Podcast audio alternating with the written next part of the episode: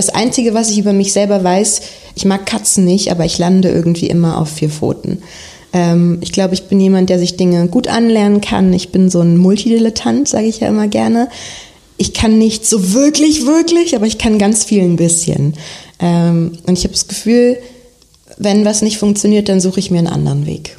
Und ich glaube, das ist so mein Polster, dass ich weiß, ich, ich werde schon nicht so richtig auf die Fresse fliegen. Willkommen im Hotel Matze, dem Interview-Podcast von Mit Vergnügen. Mein Name ist Matze und ich treffe mich hier mit großen und kleinen Künstlern, mit smarten Unternehmern und schlauen Typen und versuche herauszufinden, wie die so ticken. Normalerweise nehme ich das Intro in Berlin in unserem Büro auf. Jetzt bin ich gerade in Hamburg, schaue aus dem Fenster und die Sonne scheint auf mein Gesicht und ich hoffe, euch geht es genauso, wenn ihr diesen Podcast anhört. Bevor ich ins Hotelzimmer von meinem heutigen Gast gehe, möchte ich euch den Unterstützer dieser Folge vorstellen und das ist wie beim letzten Mal Casper Matratzen. Casper möchte uns die 24 Jahre, die wir durchschnittlich im Bett verbringen, so angenehm wie möglich machen. Darum haben sie eine Matratze erfunden, die nie zu hart und nie zu weich, immer genau richtig ist. Ihr könnt ganze 100 Tage darauf Probe schlafen und wenn es euch nicht gefällt, was ich mir nicht vorstellen kann, sie kostenfrei und einfach wieder abholen lassen. Mit dem Promocode MATZE bekommt ihr 50 Euro Rabatt auf eure Bestellung das ist gut für euch, natürlich, gut für mich, denn dadurch unterstütze den Podcast. Vielen Dank, Caspar, vielen Dank euch fürs Zuhören und jetzt endlich zu meinem heutigen Gast. Ihr Name ist Nilam Farok. Nilam ist Schauspielerin und eine der bekanntesten YouTuberinnen Deutschlands. Unter dem Pseudonym Darum hat sie 2010 begonnen, Beauty-Tutorials hochzuladen. Nun vloggt sie unter ihrem richtigen Namen über Lifestyle, Reisen, Essen und manchmal über Beauty. Über eine Million Menschen folgen ihr auf YouTube. Bisher hat sie 1200 Videos hochgeladen, bezeichnet sich dennoch als eher faul. Warum sie keine YouTuberin ist, wo sie weiß, dass man sie als Schauspielerin ernst nimmt und nicht wegen ihrer Social Media Follower, wofür sie steht und was sie antreibt, darüber sprechen wir im Podcast. Außerdem reden wir über Schleichwerbung, Selfies auf Instagram, fragwürdige Typen in ihrer Branche, große Rucksäcke, wir reden viel über Lipgloss und ihre Privatsphäre. Mich hat das Spannungsfeld interessiert, in dem Nilam lebt und arbeitet. Auf den sozialen Kanälen ist sie komplett selbstbestimmt und kann machen, was sie will. Als Schauspielerin wiederum ist sie sehr abhängig von anderen. Ich fand, das war ein sehr, sehr cooles Gespräch. Ich habe sehr viel erfahren über die YouTube-Welt, über die Influencer-Welt und über die Welt einer 27-Jährigen. Ich wünsche euch viel Vergnügen im Hotel Matze mit Nilam Farok. Nilam, herzlich willkommen im Hotel Matze. Dankeschön. Ich freue mich sehr, dass du es geschafft hast, obwohl du morgen in den Urlaub fährst. Wo, wo geht es hin bei dir? Genau, ich fliege morgen Abend, ähm, also ich mache so eine Südamerika-Reise, würde ich sagen. Ich liebe ja Südamerika und fliege erstmal nach Buenos Aires und dann aber. Du sprichst das aber schon gut aus. Buenos Aires. äh, und dann direkt weiter nach Kolumbien, mache noch einen Abstecher nach Uruguay und habe dann noch zwei Wochen Zeit, mir zu überlegen, wo ich bleiben möchte. Und wie lange bist du dann weg? Ich bin jetzt einen Monat weg. Okay. Ich habe mir die Zeit genommen, die ich dieses Jahr noch habe, die fest frei ist sozusagen und dachte so, wenn, dann ausschöpfen vom ersten bis zum letzten Tag. Hast du schon gepackt?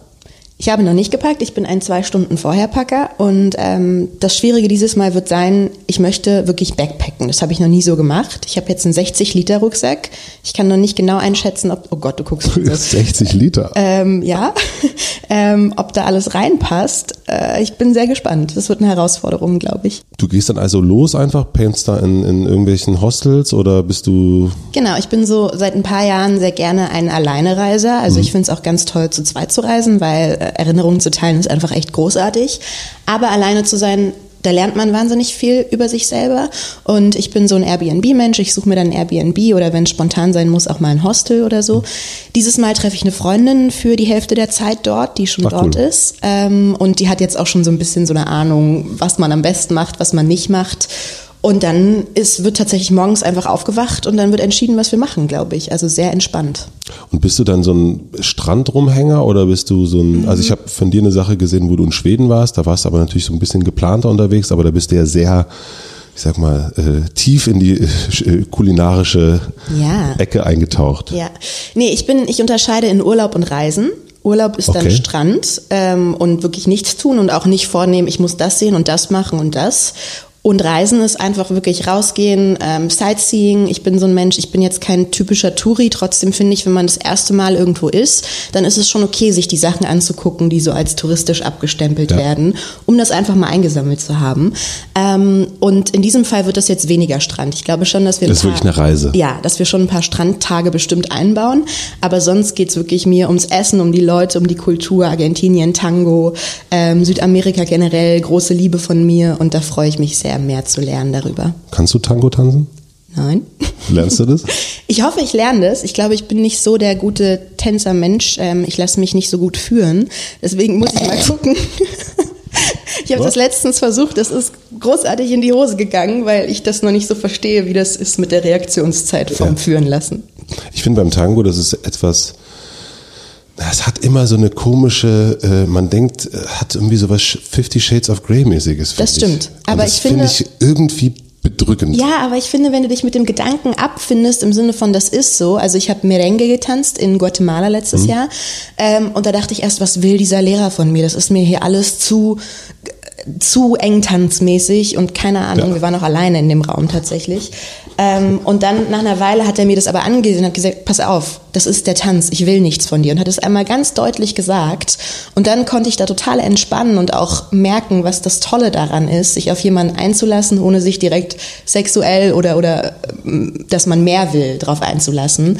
Und das fand ich dann toll. Und ich glaube, so ist Tango auch. Ah ja, okay. Ja, ich glaube, da sind wir Deutschen vielleicht auch ein bisschen zu. Ja, vielleicht ja. Am Ende ist es wahrscheinlich einfach die Kommunikation. Ähm, entweder man sagt direkt, du, das ist mir gerade zu viel, oder man bekommt es gesagt und dann reagiert man, den, dann reagiert man dementsprechend drauf. Die Hand etwas höher, bitte.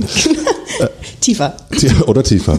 ähm, nimmst du so ein, hast du so ein Tagebuch dann mit und schreibst dann so ein bisschen oder? Ich habe das mal eingeführt auf meinem Handy tatsächlich. Also ich schreibe wahnsinnig gerne in Notizbücher, ja. aber ich habe so eine Macke, ich muss das immer ordentlich reinschreiben. Wenn ich das dann durchlese, will ich, dass das schön aussieht. Oha, das heißt, okay. ich schreibe es erstmal in mein Handy als Notiz einfach und schreibe es dann irgendwann mal ab, dass es wirklich so ein fertiges Werk so mhm. ein bisschen ist. Habe ich jetzt die letzten Male nicht gemacht und mir jetzt gerade auch noch nicht überlegt, ob ich das für diese Reisen machen möchte, weil ich ja meistens auch die Kamera dabei habe und ähm, einfach automatisch schon wahnsinnig viele Erinnerungen sammle, die ich dann ordnen kann. Okay, also das ist für dich auch eine Kamera mitnehmen, also du schaltest auch nicht ab dann. Ich schalte schon ab, würde ich sagen. Also ich habe die Ein-Foto-Regel, mhm. die funktioniert so, dass man ein ein Motiv nur einmal fotografiert, weil ich auf anderen Reisen gelernt habe, dass ich dann zehn Minuten dastehe, dieses Foto perfekt einfangen will, es anderen zeige und es doch nie so ankommt, wie du es mit eigenen Augen gesehen hast. Das kennen wahrscheinlich alle.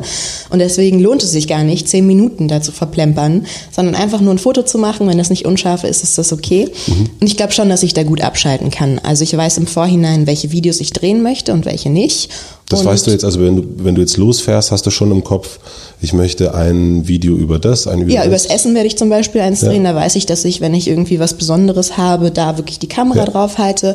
Ähm, dann sie aber auch wegpacke und das Essen einfach esse. So. Also ich glaube, da habe ich über die Jahre so einen guten, ja, so eine gute Funktionsweise für mich gefunden, wie mich das nicht zu sehr einnimmt. Ähm, und manchmal ergibt sich spontan dann irgendwas natürlich als Videoidee, aber grundsätzlich weiß ich, ich möchte gerne nach einem Monat mit drei guten Videos wiederkommen. Ah ja, und deine Leute, wenn du, also du triffst deine Freundin, aber auch im Allgemeinen, ist das dann auch klar, ach ja, die muss jetzt wieder das Foto machen und die muss jetzt wieder filmen oder sind die da so ein bisschen, also ist das wie, wie? Das ist sehr lustig. Ich habe immer das Gefühl, die wundern sich dann, wie wenig ich eigentlich auffalle im Vergleich zu, also weil so viele Leute machen Fotos von sich vor Dingen oder von ihrem Essen oder was weiß ich dass ich da gar nicht auffalle, sondern Leute sich manchmal wundern, immer willst du davon nicht ein Foto machen? Und ich dann so. sage so, nee, ist okay. Und die anderen sind eigentlich oftmals viel mehr damit beschäftigt, Dinge festzuhalten, als ich es bin, glaube ich. Das ist so ein, das ist so, wie Leute zu mir kommen und sagen, kannst du mir das mal erklären? Und ich sage, sorry, ich habe davon echt keine Ahnung. Und dann gucken die mich an mit großen Augen und sehen aus wie ein Auto und sagen, wie, aber du machst das doch. Und ich so, nee, ich habe so meine Bereiche, da weiß ich halt genau, aber vieles, was darüber hinausgeht, ist mir gar nicht so, da bin ich gar nicht so ein Profi drin. Ach so, ich hätte jetzt gedacht, dass du, dass es für dich vielleicht einfach schon ein total alter Hut ist, im Sinne von. Nee, das ist jedes Mal neu, finde ich. Und ich finde, man muss sich da auch jedes Mal was Neues überlegen, damit man sich selbst nicht langweilt mhm. bei seinen Inhalten und bei den Dingen, die man tut. Und deswegen ist das, also gar nicht mal so mit Kalkül und so weiter, sondern es passiert einfach, wenn ich Lust drauf habe. Und es gibt so viele Sachen, wo ich mich ärgere, dass ich im Nachhinein nicht drauf gehalten habe, weil ich sage, ach, das hätte ich doch mitnehmen können. Das aber einfach nicht gemacht habe, weil ich keine Lust hatte in dem Moment. Das passiert auch. Aber du hast trotzdem dann immer noch die ein, ein Fotoriegel, was ich schön finde eigentlich. Genau, die finde ich auch ganz schön. Die klappt auch meistens zu 80 Prozent, würde ich sagen. Manchmal dann halt auch doch nicht. Aber die zu haben ist schon mal ganz gut und spart Zeit. Was fotografierst du für Sachen? Ich liebe ja, ach, da bin ich immer so im Zwiespalt. Ich liebe ja Land, ich, Natur, was ganz Großartiges finde ich, ähm, die Wucht der Natur. Das liebe ich zu fotografieren, das transportiert sich halt meistens nicht so. Ähm, das Problem ist, in dem Bereich, wo ich ja auch tätig bin, was Social Media angeht, kommen Fotos, wo ich drauf bin, wesentlich besser an als Fotos, wo ich nicht drauf bin, was ich extrem schade finde. Aber da muss man dann die Balance irgendwie halten. Ne? Also ich weiß, wenn ich ein Foto poste, einfach nur von einer wunderschönen, lass es ein Wasserfall sein, ähm, dann kriege ich da fiktive Zahl 2000 Likes drauf. Ähm, wenn ich vor diesem Wasserfall stehe, kriege ich da 18.000 Likes drauf. Also die Diskrepanz ist da wirklich groß. Aber warum ist das so? Ich weiß es nicht. Die Menschen, also man sagt ja immer, Menschen wollen Gesichter sehen und, und vielleicht transportiert es auch mehr Geschichte, wenn du jemanden davor stehen hast. Ähm, ich finde es ein bisschen schade. Ich bin jemand, der liked eigentlich eher Landschaftsfotos als jetzt ein Selfie, was so von der Klippe geschossen ist. Aber das ist einfach eine Beobachtung, die, glaube ich, viele bestätigen können und die einfach auch der Wahrheit entspricht. Und deswegen muss man da gucken, was macht man jetzt für ein Foto? Ähm, oder Bei dir ist es dann schon auch wichtig, eher die 18.000 zu haben als die Nee, 2000? eben nicht. Hm. Aber ich muss, wenn ich, also siehst du auch in meinem Instagram-Feed, es ist halt einfach so, wenn ich dreimal Landschaft gepostet habe, weiß ich, ich muss jetzt auch einmal wieder Gesicht hm. posten. Mhm. so. Ähm, und es ist auch okay, es gibt auch schöne Fotos mit mir drauf, so ist nicht. Aber trotzdem ähm, ist man da natürlich immer so ein bisschen im Zwiespalt, ähm, das da einfach die Waage zu halten und zu sagen, ich gebe mich dem nicht ganz hin. Trotzdem möchte ich natürlich auch das machen, was Leute sehen wollen und da einfach die Balance zu halten. Also du guckst dann schon drauf, was funktioniert, also ein bisschen dem auch dem auch dem Affen Zucker geben. Genau. Also ich glaube, das ist so wie beim, beim Posten, jetzt auf Instagram zum Beispiel. Wenn ich vier Tage nichts gepostet habe, weil ich einfach nichts hatte und nichts empfand, dass es wert wäre, es zu posten, dann am vierten Tag ist es dann halt schon so, dass ich denke, also es wäre jetzt echt gut, wenn ich irgendwas hätte. Bitte, Bitte passier irgendwie ja. irgendwas Großartiges. Die anderen vier Tage davor bin ich aber total entspannt. Also das ist dann, manchmal setzt es dann einfach ein und dann ist es da. Ich habe das, ich kenne das auch bei Instagram-Kanälen. Also bei uns zum Beispiel so, wenn bei uns Gesichter drauf sind bei Mitvergnügen, dann liken das weniger Leute, als äh, wenn es Orte in Berlin sind. Wie, genau andersrum. Genau du? andersrum. Ja, bei uns ist, wenn wir drauf sind, liken das auf jeden Fall weniger Leute. Das höre ich tatsächlich zum ersten Mal. Ja, das ist auch enttäuschend gerade. Für nein, nein, ich würde mir da gar keine Gedanken machen. Aber es ist strange tatsächlich. Das ist wirklich etwas strange. Äh, eine Freundin von uns, die hatte eine Challenge mit einem, äh, mit einem anderen Freund, wer in kürzester Zeit mehr Follower bekommt. Mhm. Er äh, Typ, Konzertfotos, Lauffotos und so weiter. Und sie hat eigentlich im Grunde, macht sie seit drei Monaten immer nur Selfies. Es ist komplett ausfüllendes Gesicht von ihr, ähnlicher Gesichtsausdruck. Sie hat jetzt innerhalb von, von glaube ich, zwei Monaten 10.000 Follower. Eher mehr, eher nicht. Ist das nicht krass? Das ist total krass. Es ist auch so bei mir, ich habe meine Zeit lang, wo ich natürlich, du versuchst natürlich die Mechanismen zu verstehen, wie Social Media funktioniert. Ähm, und dann gehe ich auf Accounts, die eine Million, also jetzt, ich rede von Instagram, weil das ist zum Beispiel meine lieb, liebste Plattform. Ähm, und dann gehe ich auf einen Account, der 1,5 Millionen Abonnenten hat und scroll durch den Feed und sehe einfach nur immer das gleiche Bild mit ein bisschen anderem Hintergrund, was das Gesicht ist im Wesentlichen. Ja. Und dann stehst du natürlich vor der Entscheidung, machst du das oder machst du das nicht? Und ich habe mich jetzt im Wesentlichen dagegen entschieden, außer es ergibt sich halt einfach ja. wirklich. Ähm, aber mein Instagram-Account ist auch kleiner als der hm. von den anderen. Das ist schon faszinosum irgendwie. Total, also ja, dass man immer auch wieder das Gleiche sich angucken genau, will. Genau. Abgefahren. Ich finde es, also bei mir ist zum Beispiel mein Instagram-Ding, weil ich auch so viel reise, ist für mich wie so eine Chronologie meines Lebens. Das klingt hm. so groß, aber damit ist gemeint, ich scroll da manchmal echt gern durch. Ich habe das jetzt seit drei oder vier Jahren. Und dann kommen wieder so Erinnerungen, die ich hatte. Und ich finde das ganz toll, wenn man das so hat für sich. Das ist wie mein persönliches Portfolio so ein mhm. bisschen auch ähm, und so eine Zeitleiste. Und das finde ich ganz wichtig, mir beizubehalten. Ja, und man wählt halt aus. Genau. Man ist halt nicht, genau, man hat ist bei dieser Ein-Fotoregel eigentlich. Genau. Man lädt halt nicht 20 Fotos. Genau. Oder wir kennen das alle. Ja, könnte ich auch, aber will ich habe auch die Regel bei mir, dass ich nicht mit meinem Handy geschossene Fotos so gerne hochlade, so, okay.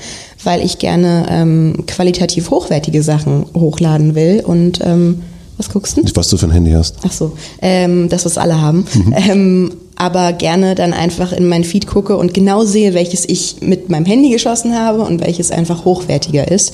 Und das mache ich lieber. Hast du Handwerker bestellt? Ich habe Handwerker bestellt. Im Nachbarzimmer wird gerade renoviert. Da war gestern ein Gast da, meine Güte, der hat alles auseinandergenommen. Ähm, wenn du in den, du, nochmal kurz zurück zum Urlaub, wenn du einreist, muss man ja immer einen Beruf angeben. Ja. Welchen Beruf gibst du da an? Schauspielerin. Schauspielerin. Ja. ja. Ich habe meine Zeit lang Moderatorin angegeben, weil das ganz- irgendwie ach, ganz so nice. irgendwie das Zwischending zwischen beidem war. Ja. Aber ähm, mittlerweile ist es Schauspielerin und du weißt ja auch nicht, wie die Leute so Videobloggern gegenüber gesinnt sind man, Mhm. manchmal. Deswegen ähm, Schauspielerin. Meinst du, dass man irgendwann YouTuber oder Influencer einschreiben kann und die Leute wissen, Also YouTuber finde ich doof, weil für mich ist das Video, ich sage auch zu mir nie, dass ich YouTuberin bin, das sagen immer alle anderen, weil das, was ich mache, könnte ich auch auf anderen Plattformen theoretisch machen. Ähm, aber ich lese das schon häufig, dass irgendwo steht Influencer auf irgendwelchen Visitenkarten und so. Und es hat immer so einen bitteren Beigeschmack. Es entspricht aber am Ende tatsächlich ähm, ja so der heutigen Zeit so ein bisschen. Von daher ist das okay. ja, es hat ja so ein bisschen, was ich bei YouTubern oder Influencern, das ist ein bisschen wie mit Hipster. Man hat Ja, halt so stimmt. keiner, keiner will es sein. Das stimmt. Und äh, ja, aber Das stimmt, aber es ist auch, es hat sich, also ich habe vor, vor drei Jahren, würde ich sagen, wahnsinnig gerne und laut gesagt, dass ich YouTuberin bin. Das ist extrem zurückgegangen. warum ist das so? Ähm, weil ich finde, dass YouTube vor zwei Jahren an so einer Zweigung stand und sich entscheiden konnte, in welche Richtung es geht. So ein bisschen mit den Inhalten, die groß sind und die gepusht werden. Und meiner Meinung nach ist es in die falsche Richtung gegangen. Ähm, nämlich in die eher trashige Richtung, eher, eher tatsächlich das Klischee zu bedienen, was man eh von YouTubern hat. Und nicht als großer kreativer Pool, wo man sich auslebt. Da gibt's natürlich noch Leute, aber die stehen nicht im Vordergrund. Und mit denen, die werden nicht damit in Verbindung gebracht. Und deswegen, also die Reaktionen damals waren auch so, äh, krass, okay, ah, und so. Und heute sind sie so, ah, okay, alles klar. Das verstehe ich jetzt nicht so richtig. Die Reaktion darauf meinst du? Naja, damals fanden Leute das interessant. Ah, und was machst du dann? Und ah, cool, und dann machst du darüber ein Video und das ist so und so. Und mittlerweile ist das so in den Köpfen der Leute, was YouTube angeblich ist, dass sie das zum Großteil gar nicht mehr so gut finden und dich direkt abstempeln und auch gar nichts mehr darüber wissen wollen, sondern eher so sind wie, ah, alles klar, YouTuber, äh, habe ich verstanden, Dankeschön. Äh, also ah, Hipster. Hm. Genau, so. Ähm, und trotzdem. Bezeichnest du dich selber auch nicht mehr als YouTuber. Nee, gar nicht gerne. Vor allem, ähm, ich mache das ja wesentlich, also seltener als noch vor drei Jahren. Ähm, und da steht, ups, ich mache deinen Raum kaputt. Ähm, da steht ähm, Schauspiel ja auch jetzt in den letzten zwei Jahren viel, viel mehr im Vordergrund. Und es ist dann einfacher zu, also es ist auch so eine Wahl, wie viel Geschichte willst du deinem Gegenüber jetzt erzählen, dass du alles machst, wie bringst du das unter einen Hut, wer bist du eigentlich? Dann einfach nur eine Sache zu sagen, mit der sie was anfangen können, was Schauspiel ist und dann ist gut so. Und so deswegen auch in, in deinem Reise, also bei der Einreise Schauspieler. Genau. Lass uns mal kurz so, einen- so einen Schnelldurchlauf Jugend machen. Du bist ja ein sehr seltenes Wesen, seltenes Exemplar. Du bist in Berlin aufgewachsen, Ja. in Wilmersdorf. Ja. Äh, Kannst du mal so ein bisschen, wie, wie, wie war denn das so? Wie war denn 14 das so in Wilmersdorf? Ähm, also Wilmersdorf, genau, äh, geboren in Berlin auch und dann bis zum 16. Lebensjahr in Wilmersdorf gelebt. Wo in Wilmersdorf? Ähm, Prager Platz, äh, U-Bahnhof Günzelstraße. Und ich habe damals erst erfahren, also erst vor ein paar Jahren, als ich meinte Wilmersdorf, dass Leute denken, wenn man in Wilmersdorf wohnt, hat man viel Geld oder wohnt in so einer Villa oder irgendwie sowas. Guck dich mal an, was ein Pelz, Ja, was du. genau.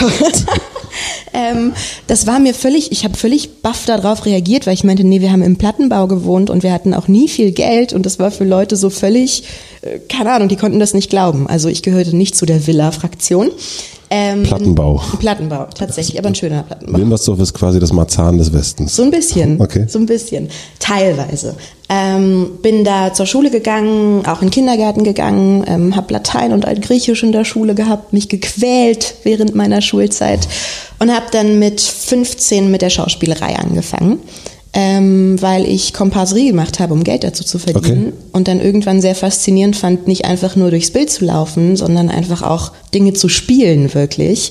Und habe mich dann selbst drum gekümmert. Ähm, meine Eltern sind ja beide keine Deutschen, deswegen hatten die jetzt auch nicht so den Plan, auch gar keine Künstler. Ähm, wo Was man machen sich, deine Eltern? was die machen, die waren ganz lange Gastronomen. Mein Papa ist eigentlich Dolmetscher und meine Mama ist Glastechnikerin. Dein Vater ist Pakistani, ne? Und deine Mutter ist Polin. Polin, ne? genau. Und ähm, habe mich dann selbst drum gekümmert, ähm, einfach mit Leuten gesprochen, wo muss ich denn hin, was muss ich denn machen? Hast du das dann am Set gemacht als Komparse? Tatsächlich, ja, weil ich habe, äh, es gab ein Ding, das hieß damals Guten Morgen, Herr Grote. Das war ein Film, wo eine Schulklasse äh, Hauptcharakter sozusagen war und äh, dann haben sie die Schulklasse mit Komparsen aufgefüllt. Ja. Ähm, und dann waren natürlich auch richtige Schauspieler in meinem Alter und mit denen konnte man sich dann mal austauschen, wie die das gemacht haben. Und dann hatte ich eine Kinderagentur, ähm, die ich mir gesucht habe und habe zu Papa gesagt, Papa, ich will nicht zum Tennis, ich will nicht zum Schwimmen, ich will zum Schauspielunterricht. Ähm, und dann haben sie mir damals den Schauspielunterricht bezahlt. Ähm, und das habe ich dann sieben Jahre lang gemacht insgesamt. Also von 15 bis 22. Genau. Habe dann zum Schluss selber Kinder unterrichtet, die dann einfach 10, 11, 12 Jahre alt waren. Das war alles so auf so einem impro-basierten Ding damals. Ähm, und habe dann irgendwann gesagt, so jetzt ist Zeit, ein bisschen weiterzugehen und habe mir eine Erwachsenenagentur gesucht, auch schon ein bisschen gedreht zu der Zeit, aber nicht so viel. Ähm, und dann auch irgendwann parallel YouTube angefangen. Und dann haben sich die Sachen so vermischt, mehr oder weniger.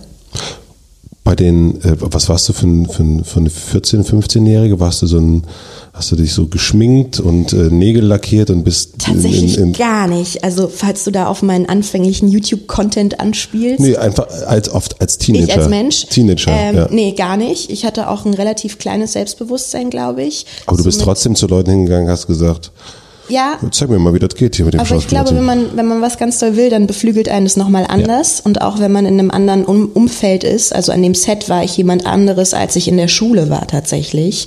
Ähm, ich war damals jemand, ich fand alles doof. Ich fand Schule doof, ich fand die Leute, ich wurde nie gemobbt oder sowas, aber ich habe mich früh, glaube ich, abgegrenzt von den Leuten. Die fanden mich natürlich auch doof, weil ich Schauspiel mache.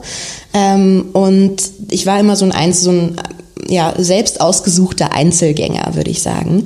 Und am Set war ich dann halt jemand anders, weil das war was, was mir wahnsinnig gefallen hat, was ich machen wollte. Und dann sagte ja auch der menschliche Verstand, dass du da ein bisschen sozialer insgesamt agieren musst, als jetzt in der Schule. Ähm, und ich war sehr ruhig, ich war ganz okay in der Schule, würde ich sagen, kein Streber, aber auch nicht besonders schlecht. warst du so ein Walkman-Mädchen dann? Ein Walkman-Mädchen, nee. Ich war eher so ein, ich hänge mich da an, wenn ich Lust habe, Mädchen, aber eigentlich gehe ich nach Hause, wenn ich nicht da sein muss, Mädchen. Ah ja. Ähm, habe mich auch ab und zu mal mit Lehrern angelegt, habe dann aber früh gemerkt, das bringt nicht so viel. Ähm, und ich weiß gar nicht, was Leute heute über mich, also die damals mit mir zur Schule, ob die noch wissen, dass es mich gab. Weiß ich gar nicht, ehrlich gesagt. Interessant, ja. Ja. Hast du noch irgendjemanden, mit dem du Kontakt hast aus der Zeit? Tatsächlich hatte ich direkt nach dem Abitur mit niemandem mehr Kontakt, ähm, weil einfach das war nicht meine Welt. Ich habe Würdest du zum Klassentreffen gehen? schwierig, habe ich mich schon gefragt. Schwierig jetzt gerade nicht, glaube ich. Ja. ja. Kennst du Benjamin von Stuckrad-Barre? Ja. Der hat ja in seinem Buch, sein letztes Buch heißt Panikherz, äh, sehr zu empfehlen. Und da gibt es, ähm, er ist in Hollywood ähm, und kriegt eine Einladung zum Klassentreffen und schreibt, warum er da auf keinen Fall hingehen kann. Also diese Gespräche, die es dann gibt und all das, was dann damit zu tun hat und so weiter und so fort. Also ich hatte das vor, vor einem halben Jahr hatte ich Klassentreffen. Also jetzt gerade, wo du es sagst, wäre es natürlich spannend, alleine schon auf Recherche, Schauspielebene Mhm. äh, zu gucken, wie Leute reagieren und wie ich wiederum darauf reagiere, weil ich manchmal das Gefühl habe, auch wenn man darüber hinweg ist, wie man mal war, wenn man in eine Situation kommt, wo die Menschen wieder auftauchen oder Gerüche oder Erinnerungen, dann wird man doch plötzlich wieder anders und lässt sich in diese alte Rolle zwingen. Total krass, ja. Ähm, und das wäre natürlich auch ganz spannend zu sehen. Äh, ich stehe momentan nicht vor der Entscheidung, aber es will, ich würde lange drüber nachdenken, glaube ich. Das ist wie so Familienaufstellung, glaube ich. Das würde ich gerne mal machen, tatsächlich. Ja, Das habe ich hab mal noch gemacht. nicht. Ja, und? Das war sehr abgefahren. Ich habe das in einem Nachtzug gemacht. Also ähm, ich glaube zwischen Wien und Berlin. Ich bin früher oft Nachtzug gefahren und da hat man eh die besten Gespräche und dann saß ich in einem Abteil mit, äh, was war das dann, Physiothera Psychotherapeut oder so, irgendwie sowas und der kon kann, konnte das. Da weiß ich noch, er und eine Brasilianerin namens Barbara und ich. Und das hat total gewirkt. Also sofort war sie auch meine Mutter. Ihr wart zu dritt dann? Wir waren zu dritt, Okay. ja, ja. Und das, das, das Gefühl, das war alles sofort da. Und es war kein Hokuspokus. Der hat jetzt nichts weiter gemacht, außer gesagt, du bist jetzt die Person, du bist jetzt die Person und du bist jetzt das und wir machen jetzt das und so.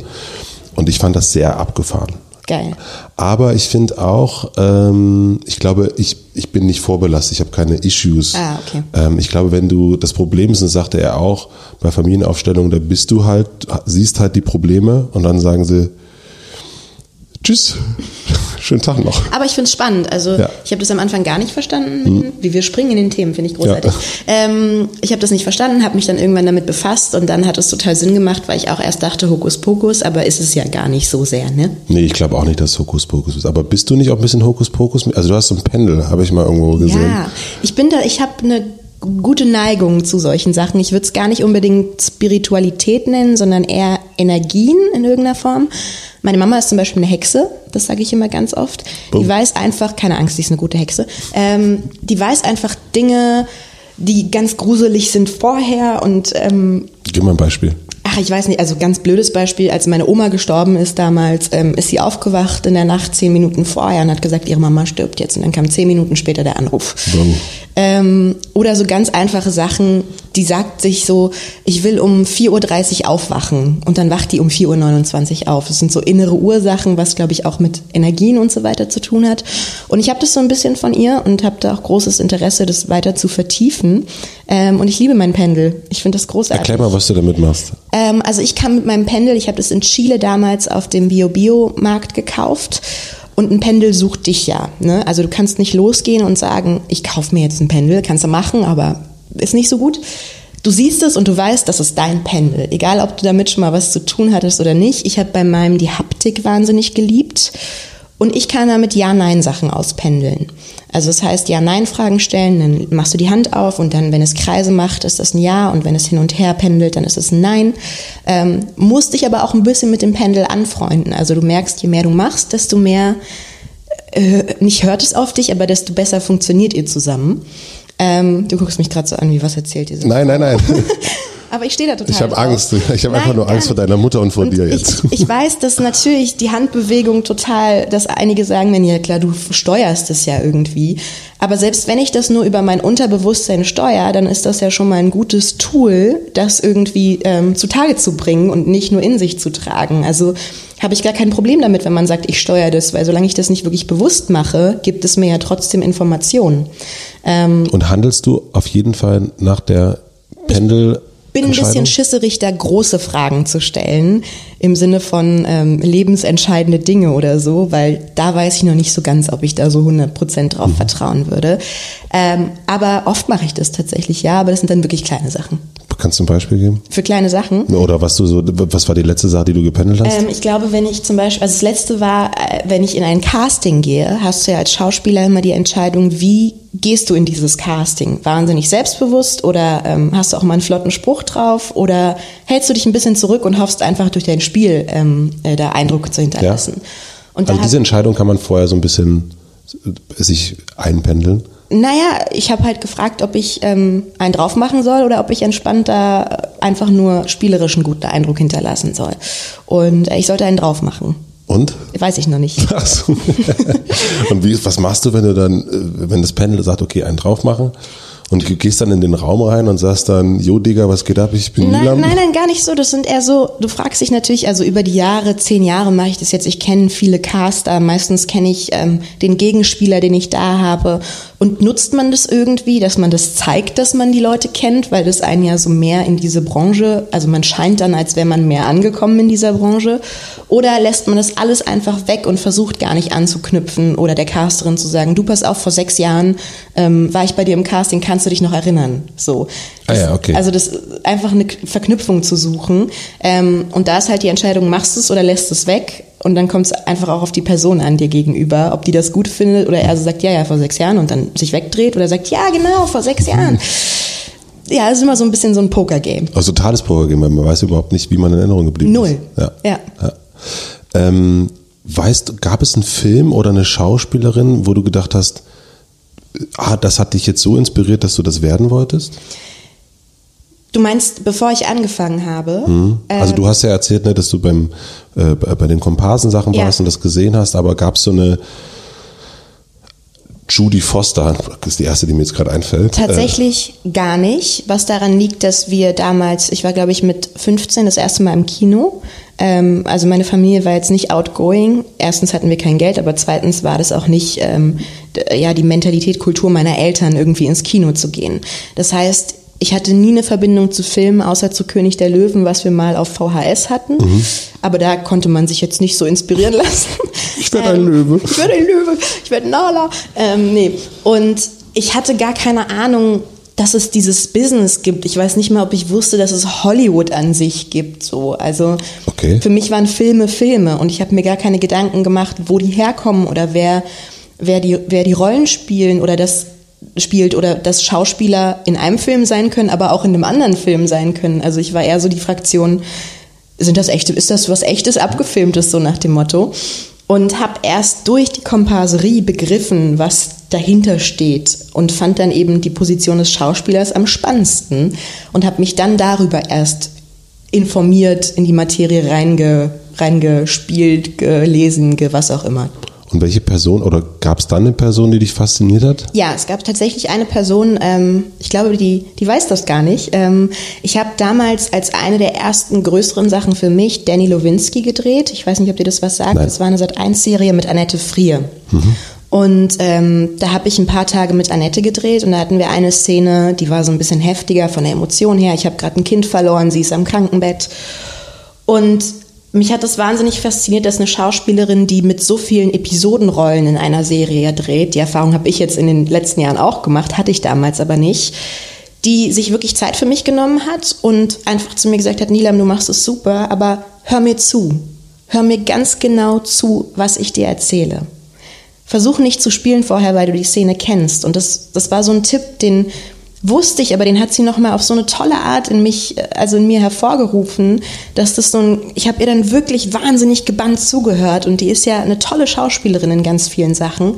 Ähm, und es hat mir so sehr geholfen und ich fand es so beeindruckend, dass da jemand ist, der das gar nicht machen muss, aber trotzdem jemand Jüngeren an die Hand nimmt. Ja.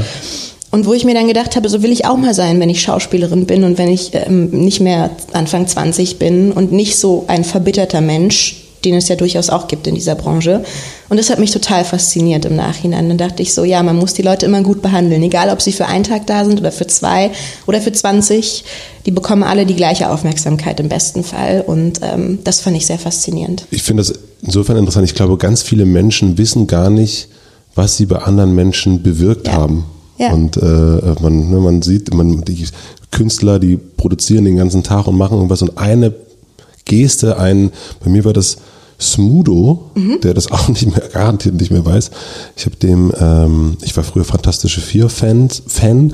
und fand irgendwas, irgendein Video, was die gemacht haben, fand ich voll blöd und habe dem dann, ich weiß auch nicht, warum ich, das ist überhaupt nicht der Typ dafür, dass ich sowas machen würde. Ich habe dem dann eine E-Mail geschrieben. Hater. So, ja, also YouTube-Kommentator und habe dem eine E-Mail geschrieben, dass ich das irgendwie blöd finde und tralala wahrscheinlich auch an die kontakt.fantastische4.de Adresse. Und dann kam eine lange E-Mail von Smudo zurück, was ich schon mal total krass fand. Cool. Und er hat mich auf ein Konzert eingeladen. Und das fand ich, war, fand ich total irre. Und das hat auch bei mir ganz, also das ist auch so dieses, der meine, der war damals war zu 4,99, äh, sie ist weg, war gerade mhm. so der große Hit, also deren absolute Primetime mhm. und sich Zeit zu nehmen, so ein Dudel aus irgendwie Brandenburg da so eine lange E-Mail zu schreiben, das fand ich sehr faszinierend. Aber das ist doch wirklich, äh, ja genau, sowas ist es. Also man weiß gar nicht, was man bewirkt manchmal, indem man einfach nur gut und nett ist und freundlich ist, was uns ja eh ein bisschen fehlt allen insgesamt. Wie machst du das mit deinen Fans? Also da ist die Masse natürlich so, dass ich ähm, gucken muss, wie ich das aufteile. Ähm, ich versuche. Was heißt das?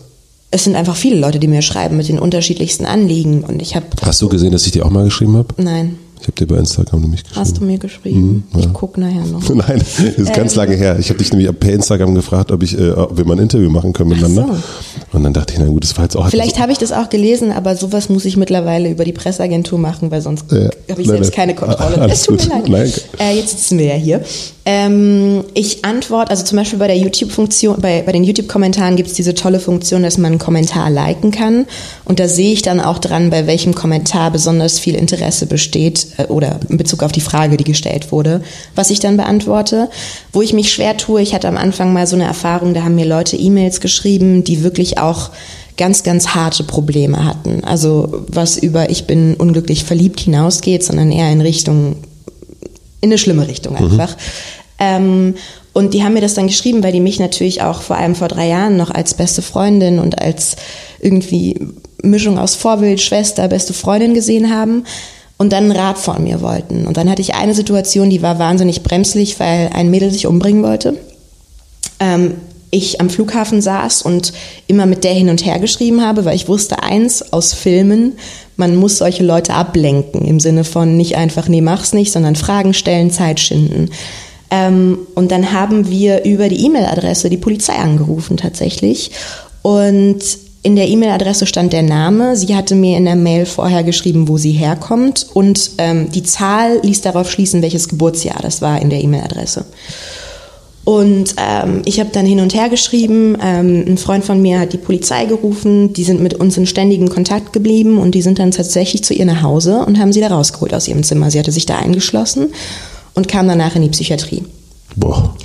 Und das war so eine Geschichte, die mich so, also logisch hat die mich mitgenommen, andererseits hat mich das auch mitgenommen, hätte ich die E-Mail nicht gelesen, als ich sie gelesen habe ähm, oder anders darauf reagiert oder was weiß ich, dann wäre das irgendwie anders ausgegangen. Und sobald du etwas liest, bist du ja automatisch involviert. Mhm. Also du kannst das ja gar nicht mehr abschütteln so. Mhm.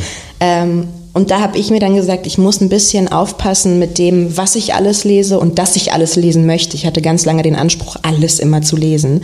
Aber ich bin ja halt dann doch auch nur ein Mensch, der alleine da sitzt an seinem Handy oder an seinem Laptop und habe das dann so ein bisschen runtergefahren, muss ich sagen, um mich auch zu schützen vor allem und habe ähm, meine E-Mail-Adresse raus, also habe gesagt, nur für geschäftliche Kontakte, nicht für private Probleme was ein bisschen doof klingt, aber einfach wichtig für mich war in dem Moment. Und ich antworte da so random drauf, um auf deine Frage zurückzukommen. Okay, das heißt aber, du ähm, liest jetzt auch nicht mehr alles durch. Nee. Ja.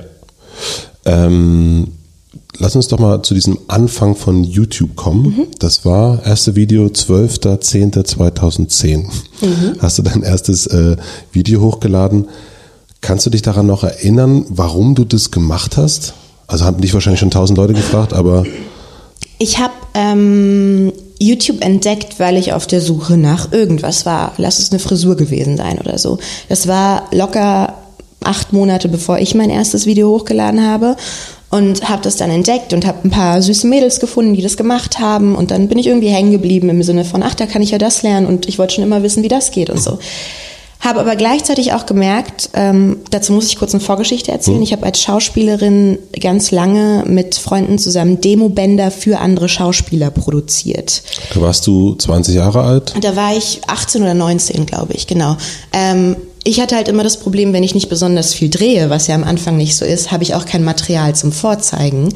Ähm, und habe dann mir überlegt, naja, egal, Hauptsache man hat was zum Zeigen, man spielt einfach irgendwas nach, filmt es einigermaßen und dann hat man wenigstens was.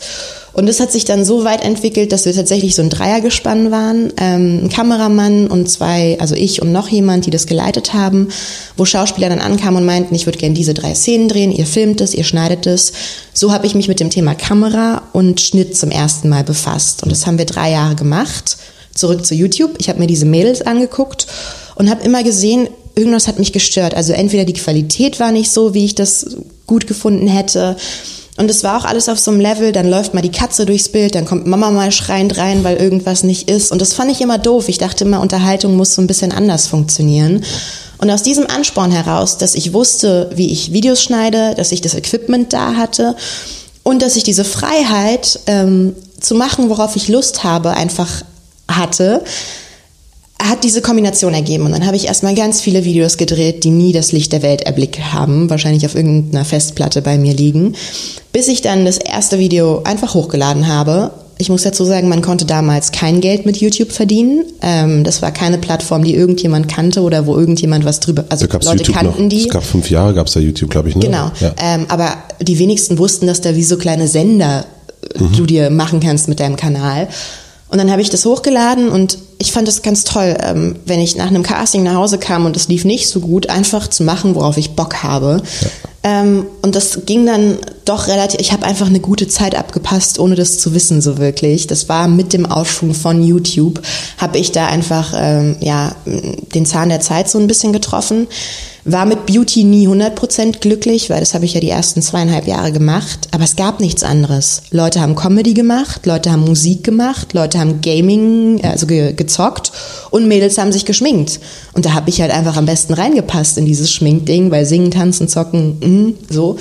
Ähm, und bin dann aber mit den Leuten gewachsen und dann war das ein Schneeballeffekt, würde ich sagen. Und plötzlich war ich mittendrin und war so ein bisschen vor vier Jahren auch das Aushängeschild als Frau für YouTube Deutschland. Total krass, ne? Du warst ja äh, deutschlandweit plakatiert ja, sogar. Das war wirklich, und das, da denke ich jetzt gerade, also erst das ist sowas, wo du rückblickend drauf guckst und denkst, wow, wie groß war das eigentlich? Zu der Zeit war das einfach nur so, ja cool, das nehme ich, das ist ja cool, das ist ja schön und so.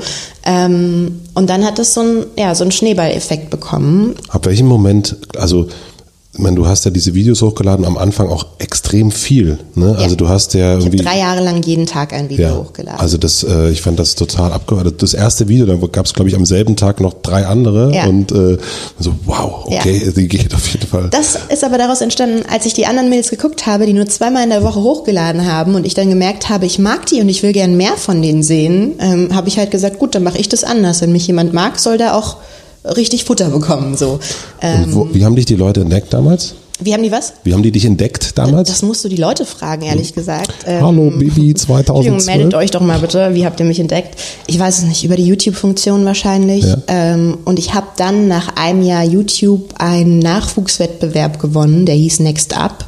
Der war von Google und die haben insgesamt in Europa fünf Leute gesucht, die Potenzial haben, um sie zu pushen.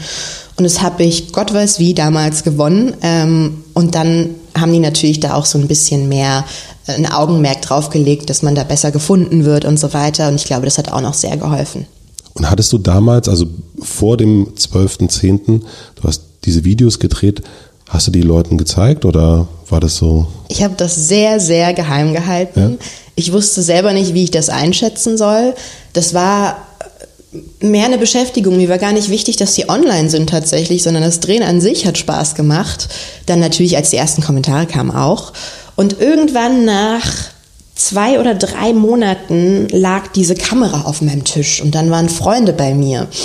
Und die haben dann gesagt, hey, was machst du mit der Kamera? Und ich habe halt so doof geantwortet, dass klar war, dass das, was ich gesagt habe, eine Lüge ist. Und dann Was hast du geantwortet? So, ich glaube, ich habe keine Ahnung. Ja, ich wollte mich für ein Casting selber aber aufnehmen oder so, ja, aber okay. halt auf so eine Art, wo man wusste, wenn man Nilam kennt. Nein, das Rot, stimmt. Rotes nicht. Gesicht. Genau. Ähm, und tatsächlich habe ich dann nicht weiter, bin ich nicht drauf eingegangen. Und noch zwei Monate später haben das die ersten dann gefunden die dann einfach auch, weil sie sich Das heißt, du hast es deinen Freunden so. gar nicht Ich habe es niemandem erzählt. Ich habe es auch meinen Eltern nicht erzählt. Krass. Ähm, mein damaliger Freund wusste das natürlich. Der wusste es, okay. Der wusste das.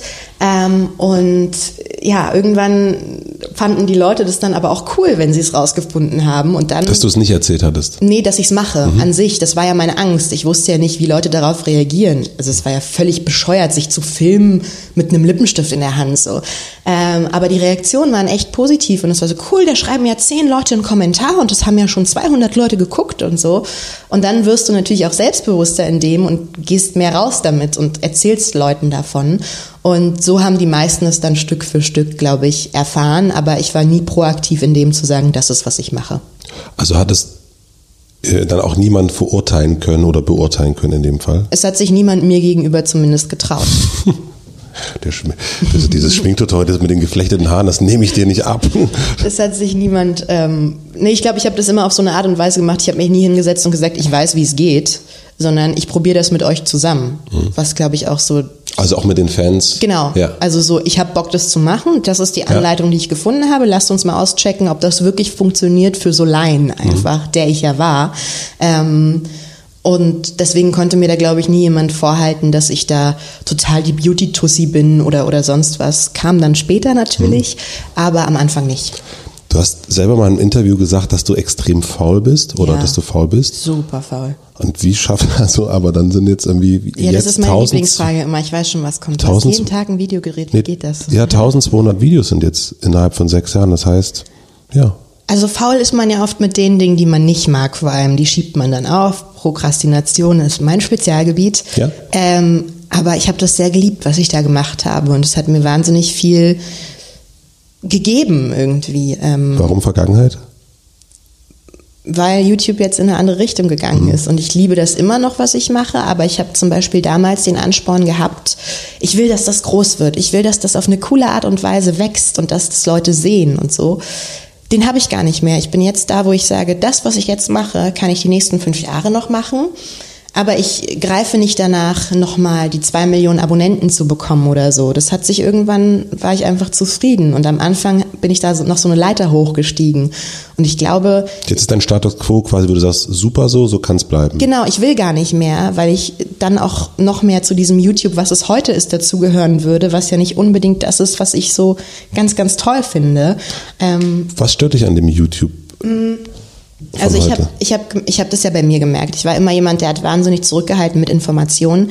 Die ersten drei Jahre habe ich meinen Namen nicht gesagt, mhm. was total affig und stressig für mich war, ehrlich gesagt. Aber es war mir super wichtig, dass die Leute nicht denken, ich mache dieses YouTube, um beim Schauspiel erfolgreicher zu werden. Das wäre einfach Bullshit gewesen. Dann liefen die ersten Folgen Soko Leipzig vor allem, da kannst du dann schlecht sagen, nee, das bin ich nicht. Heute ist es so, umso mehr ich meinen Freund zeige, umso mehr ich mich morgens im Bett zeige und am besten noch eine Roomtour mache von jedem einzelnen Schrank in meinem Zimmer, damit auch jeder weiß, was in Schublade 3 liegt, ähm, umso beliebter ist das Ganze irgendwie. Umso mehr Blödsinn ich mache, umso mehr ich mich als Affe verkaufe, Dinge ausprobiere, Dinge esse, die gar nicht zum Essen geeignet sind und mein Content einfach zu 90 Prozent darauf basiert, ist das, was die Leute sehen wollen. Das heißt, Dschungelcamp 2018 ohne dich. Ohne mich, ja. ja. Aber verstehst du, was ich meine? Auf jeden Fall. Das ist so ein bisschen, es ist einfach sehr voyeuristisch geworden. Ich weiß aber nicht, ob wie sehr das mit YouTube zu tun hat ähm, oder einfach mit den Menschen an sich, also mit dem Interesse an. Da stellst du jetzt aber eine traurige These auf, die mich dann verzweifeln lässt in Bezug auf die Menschen. Ja, ich glaube, das ist schon, genau, ich meine, man muss sich natürlich fragen, warum sind Home Stories so interessant? Also, mhm. äh, oder ich, allein, ich meine, ganz ehrlich, nichts gegen deine Fans, nichts gegen unsere Fans, aber außer Smudo habe ich nie irgendjemanden geschrieben, mhm. so und oder kommentiert mhm. oder äh, dass ich irgendwie, wir haben einen Podcast Beste Freundinnen, die Jungs, die kriegen so viele E-Mails mhm. von Menschen, die in Beziehungsproblemen stecken. Mhm.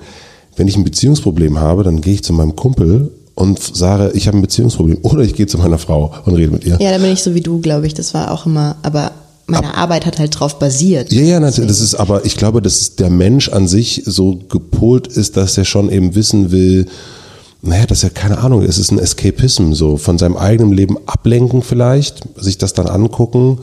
Natürlich könnte man sich fragen, was ist denn bitte daran interessant, ähm, welche Socken du da drin ja. hast? Oder genauso muss man sich auch fragen, ganz ehrlich, dein Lipgloss ist schön, ja. aber ich trage keinen Lipgloss übrigens. Ja, aber in deinem ersten Video hast du auf jeden Fall eingetragen.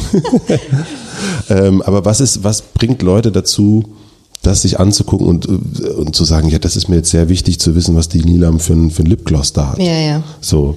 Oder ja. welche Zahnbürste sie benutzt. Also ja, es ist wirklich merkwürdig. Ich glaube, ich bin da nochmal, also was ich ein bisschen mehr differenziere, ist nicht nur der Inhalt an sich, sondern auch wie der Inhalt dargestellt wird. Und ich glaube, du kannst ganz bescheuert einen Lipgloss so zeigen, du kannst ihn aber auch so zeigen, dabei kreischen, ihn dir noch auf die Nase schmieren, weil das so lustig ist oder einfach wirklich das Ding an sich so machen. Und ich glaube, da ist YouTube in eine falsche Richtung gegangen. Und mit YouTube meine ich natürlich den Inhalt, den ja. Leute selbstbestimmt kreieren, aber auch die Art und und Weise, wie YouTube als äh, Plattform, als Marke, die Menschen, die dahinter stehen, das noch weiter pushen, weil sie natürlich wirtschaftlich denken und sich denken, ja klar, wenn die das sehen wollen, dann ja, hauen ja. wir da schön drauf. Mhm.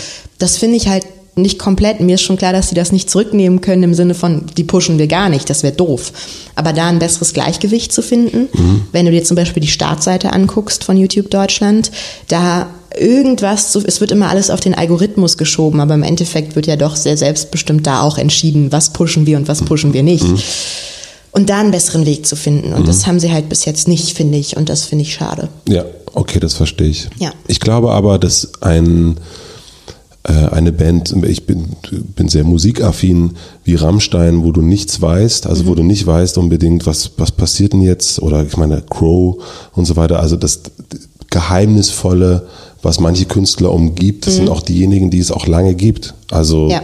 das ist, ähm, mir fällt eigentlich kein großer Künstler ein, ad hoc, wo man denkt, so da weiß man so alles von. Ja, aber das, also ich finde sowas toll. Das Ja. ist ja auch, ich kann jetzt schlecht sagen, das ist die Schiene, die ich fahre bei 1200 Videos, aber ich glaube, ähm, man könnte jedes Detail über mich wissen, wenn man, wenn man, wenn ich das so gewollt hätte und das Ja. wollte ich halt einfach nicht. Ähm, es ist schwierig, nicht viel preiszugeben bei so viel Content, trotzdem kannst du es lenken in einer bestimmten Ja. Form. Und es ist halt deine Entscheidung. Und wenn ich in 20 Jahren noch in den Spiegel gucken möchte, dann mache ich das so, wie ich das jetzt mache. Und du machst es aber einfach so, weil du das Gefühl hast, für dich ist das so richtig. Es ist nicht so, dass du sagst, ich will mein Privatleben schützen oder Ich will definitiv mein Privatleben schützen. Ich kreiere natürlich aber auch ein Bild von mir in, in der Öffentlichkeit und da kommen natürlich bei mir so, da bin ich vielleicht auch anders geschädigt als andere. Ähm, einmal dieses YouTuber-Ding, was dieses Klischee belastet. Ich, ich glaube nicht, dass ich da zu 100% reinpasse. Auf Wenn jeden Fall jemand nicht. glaubt, er kennt YouTuber, würde ich nicht sagen, er kennt mich zwangsläufig.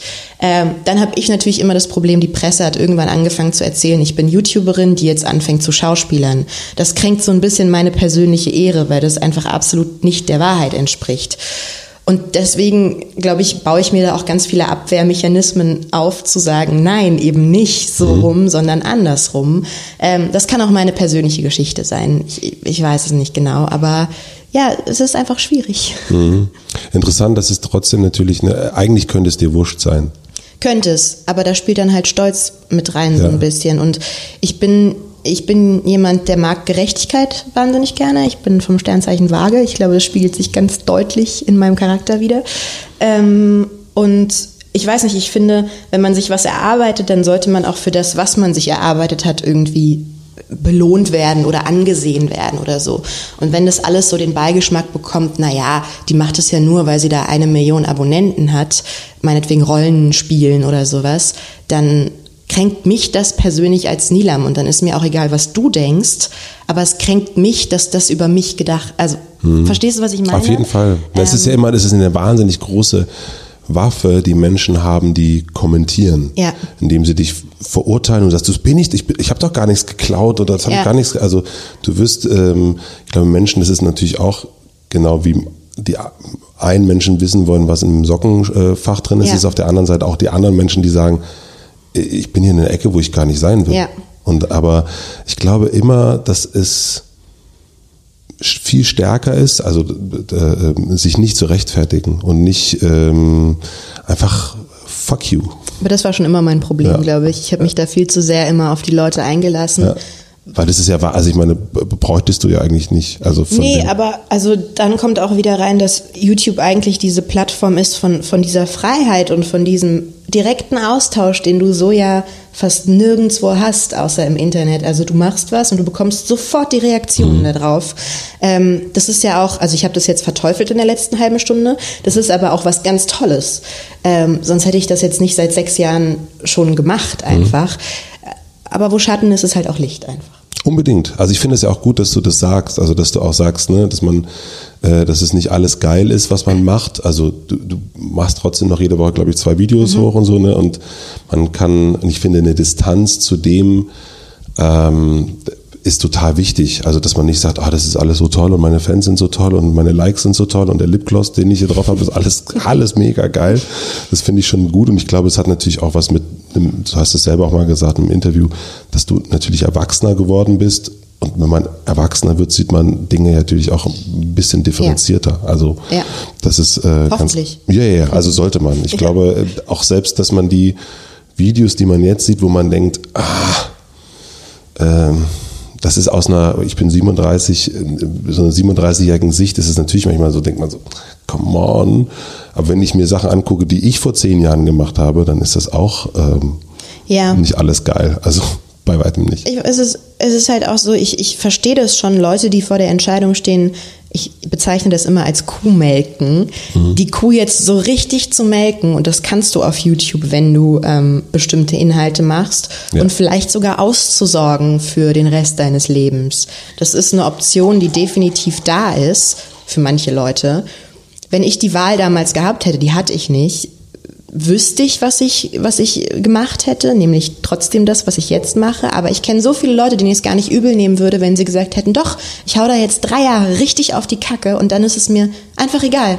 So, dann verschwinde ich von der Bildfläche, weil ich Das macht ja niemand. es verschwindet ja niemand von der Bildfläche. Noch nicht. Immer noch nicht. Das ist auch die ganzen großen Künstler, also ne, wieder zurück auf Musik. Es ist ja niemand, dass dann sagt, jetzt mache ich mal den Hit und noch einen und dann habe ich denen mal gezeigt, wie das so geht und dann verschwinde ich. Das macht ja nicht. Die Leute machen ja trotzdem noch Alben. Die sind halt scheiße dann. Aber ja, äh, vielleicht und, bleibst du auch hängen einfach. Ich meine, die machen das ja auch aus einer Leidenschaft. Du kannst dich nicht äh, vier Jahre zwingen, Scheiße zu machen. Also irgendwie ist das dann entweder dein Geschmack auch oder du findest es sogar gut. Das ist ja auch okay im Endeffekt. das ist aber auch sehr arrogant zu sagen ne, von Menschen, sagen, ich, ich mache das jetzt für drei Jahre. aber das Gefühl hast du, finde ich, bei manchen Ja? Leuten einfach. Aber ich glaube nicht, dass die aufhören werden. Ich Ja. glaube, dass äh, ähm, es ist eher so, ist natürlich gemein, das zu sagen. Ich glaube, wir werden eher sehen, wie sie nach unten gehen wieder. Okay, verstehe. Und, ähm, und weil sie eben nicht aufhören können. das ist wie mit der Bildzeitung mit dem Fahrstuhl rauf, aber auch runter. Dann Halt auch ne? immer schön mit runterfahren, Genau. auf jeden Fall. Wie sehr hast du dich durch deine Videos optimiert In Bezug auf? in Bezug auf Du sprichst total gut, du sprichst sehr gut, obwohl du Nein, keine ich richtige Deutsche, Deutsch. du Spreche sprichst ich gut Deutsch. Deutsch? Nein, aber dass du, ähm, wenn du jetzt eine Kamera anmachst, also ich habe mir das Video, das letzte, du hattest so ein Q&A gemacht, Mhm. ähm, obwohl du jetzt äh, müde aussahst und ungeschminkt warst, du warst, hast auf jeden Fall eine krasse Mhm. Präsenz, fand ich. Und äh, es gibt ein paar Blicke, die du hast, die, die Augen, die nach oben gehen und da, da, da Okay. und, und so die Art und Weise, wie Okay. du, wie du schaust. Ähm, hast du dich da kritisch angeguckt und optimiert ein bisschen und dann durch das, ich meine, du hast die, schneidest die Sachen ja immer noch selbst. Ja. Also du siehst ja auch jede Macke, jeden, ob das ein Gesicht ist, ob das im, im Sprechen ist. Ich verstehe, was du. Also ich glaube, dass ich grundsätzlich ein sehr unberechnender Mensch bin, wenn es um vor der Kamera sein geht. Also ich setze keine Blicke oder sowas, weil ich denke, das kommt gut. Das habe ich noch nie gemacht.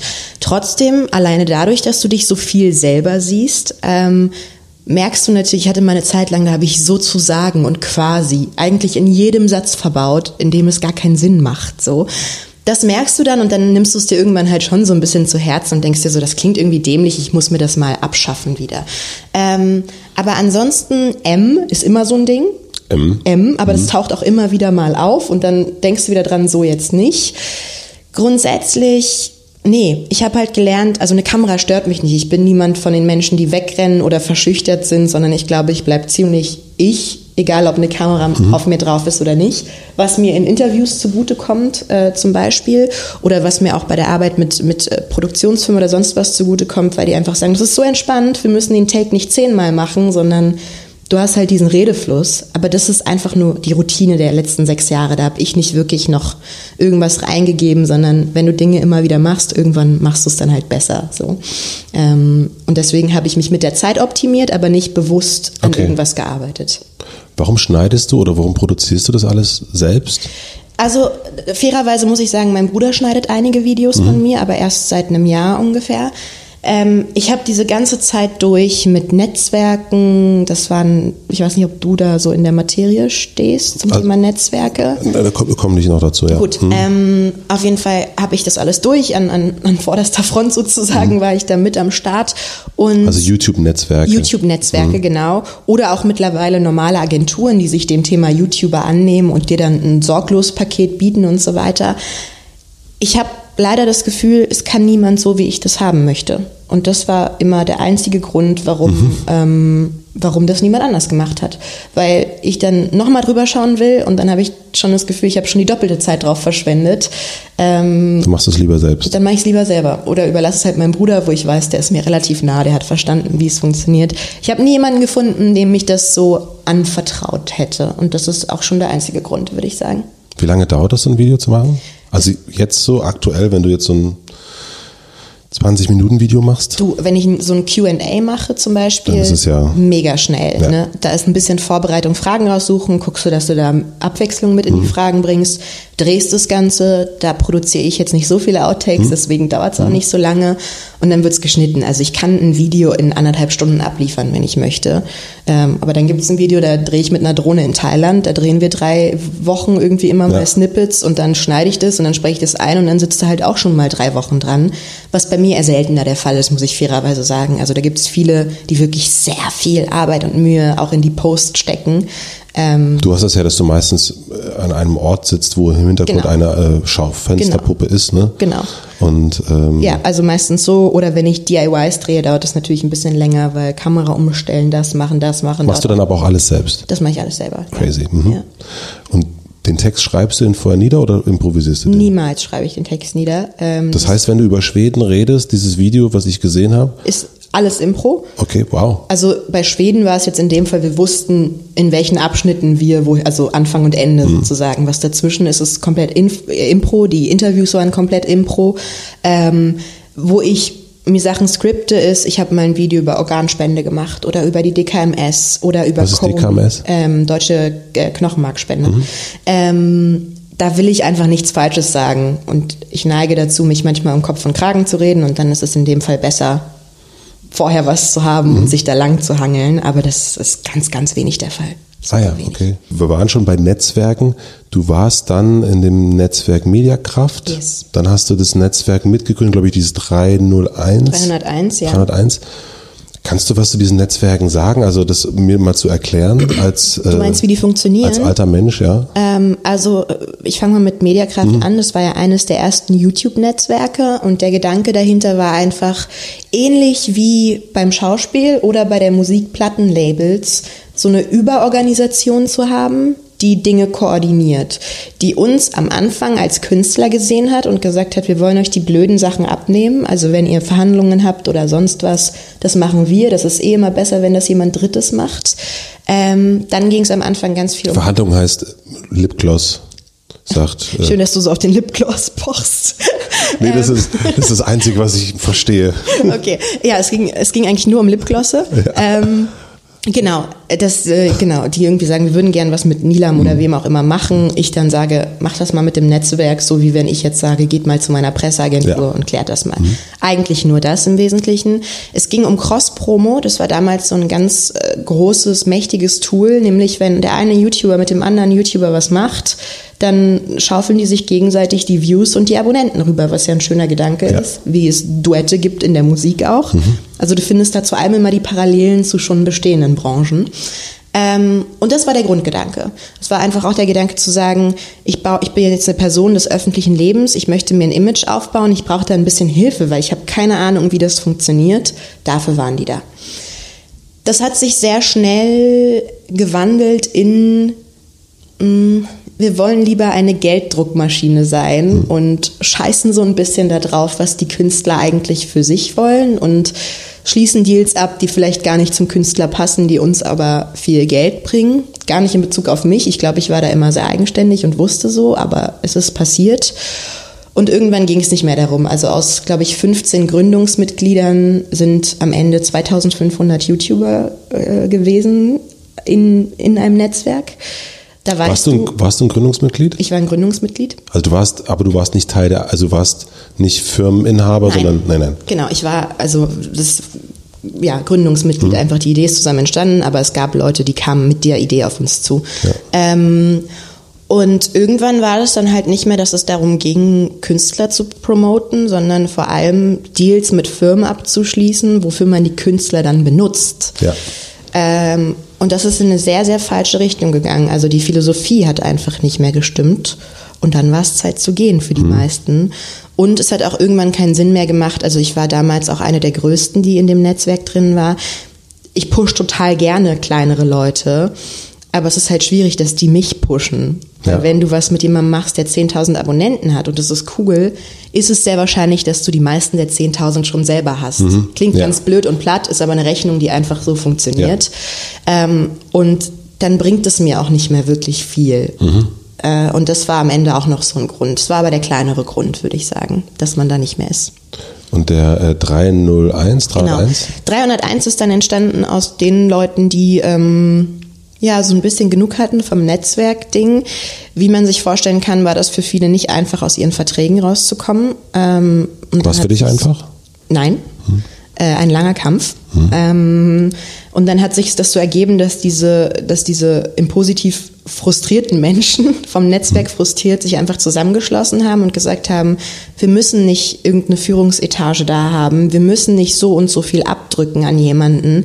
Wir sind alle vernetzt genug mittlerweile über die letzten Jahre, dass wir uns gegenseitig helfen und pushen. Und wenn der eine beim Schnitt Hilfe braucht, gibt es jemanden im Verein, der das machen kann. Und wenn der andere da einen Kontakt hin, also so war der ja. Gedanke. Ein bisschen mehr Hippie-Gedanke mhm. sozusagen aber ein schöner Gedanke, der dann aber für mich, ich war ja auch die erste, glaube ich, die dann ausgetreten ist ähm, mit Robert Hofmann zusammen, nicht funktioniert hat auch einfach.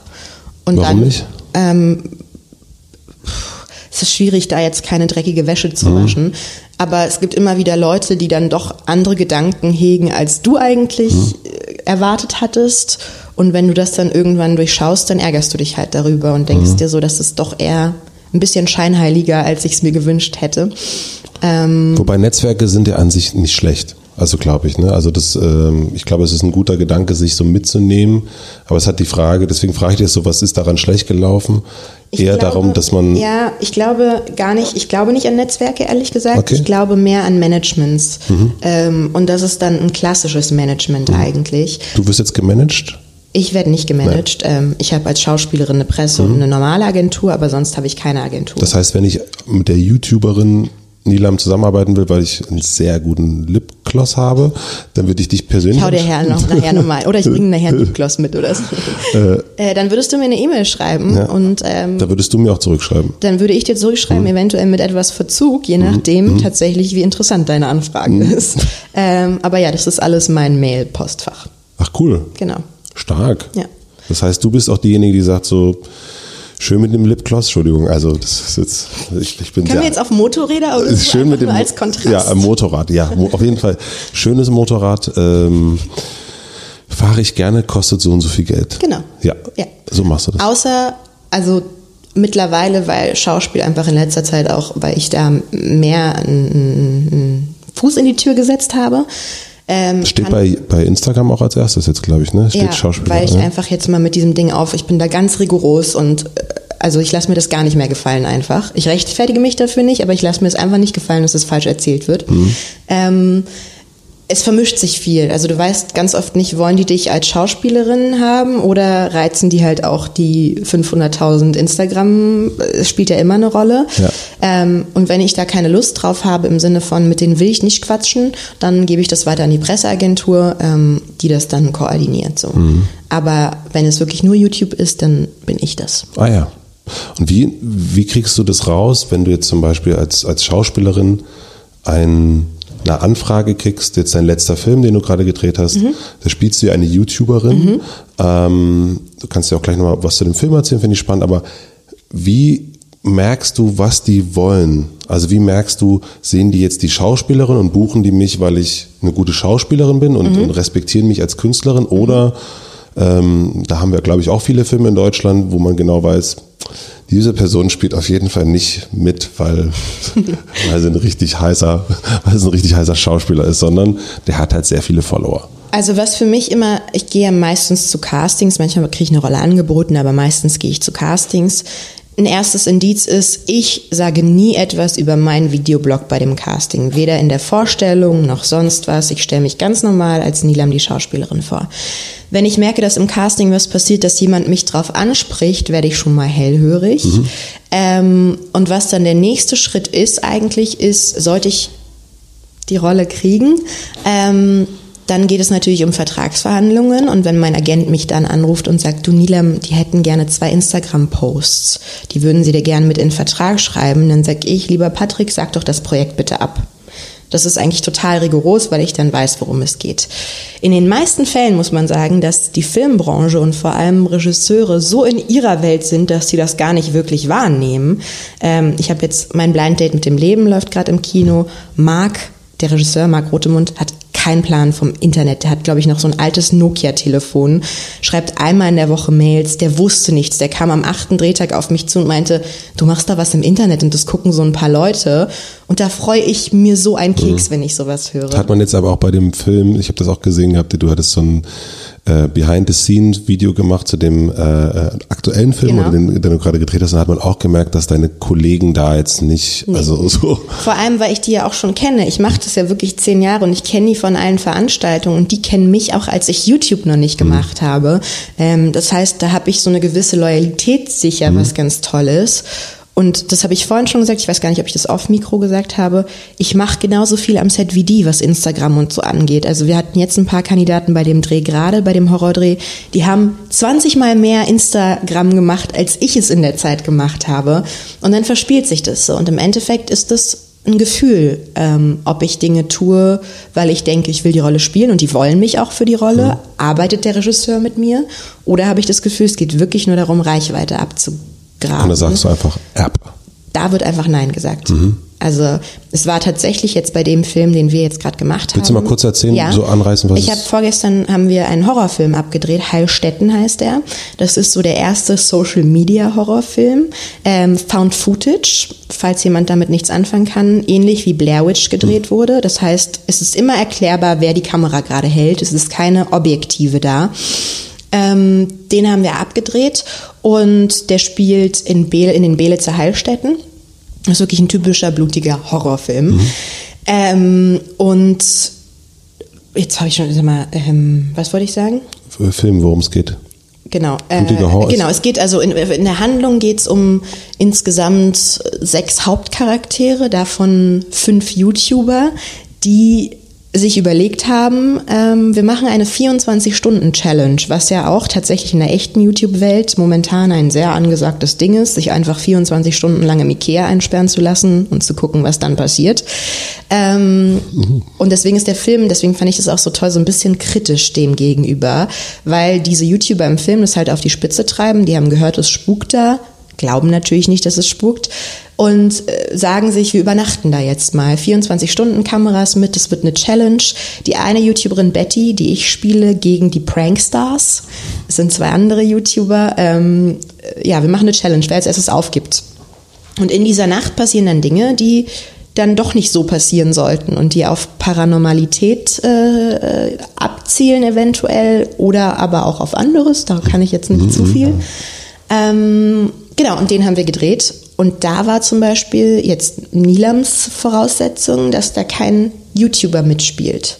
Ja. Im Sinne von, wir nehmen einen YouTuber, der jetzt äh, da mitspielt oder sich selber spielt, da wäre ich raus gewesen. Ja. Ähm, weil dann bekommt es umso mehr den Charakter, dass ich auch nur besetzt werde, wenn. Ja.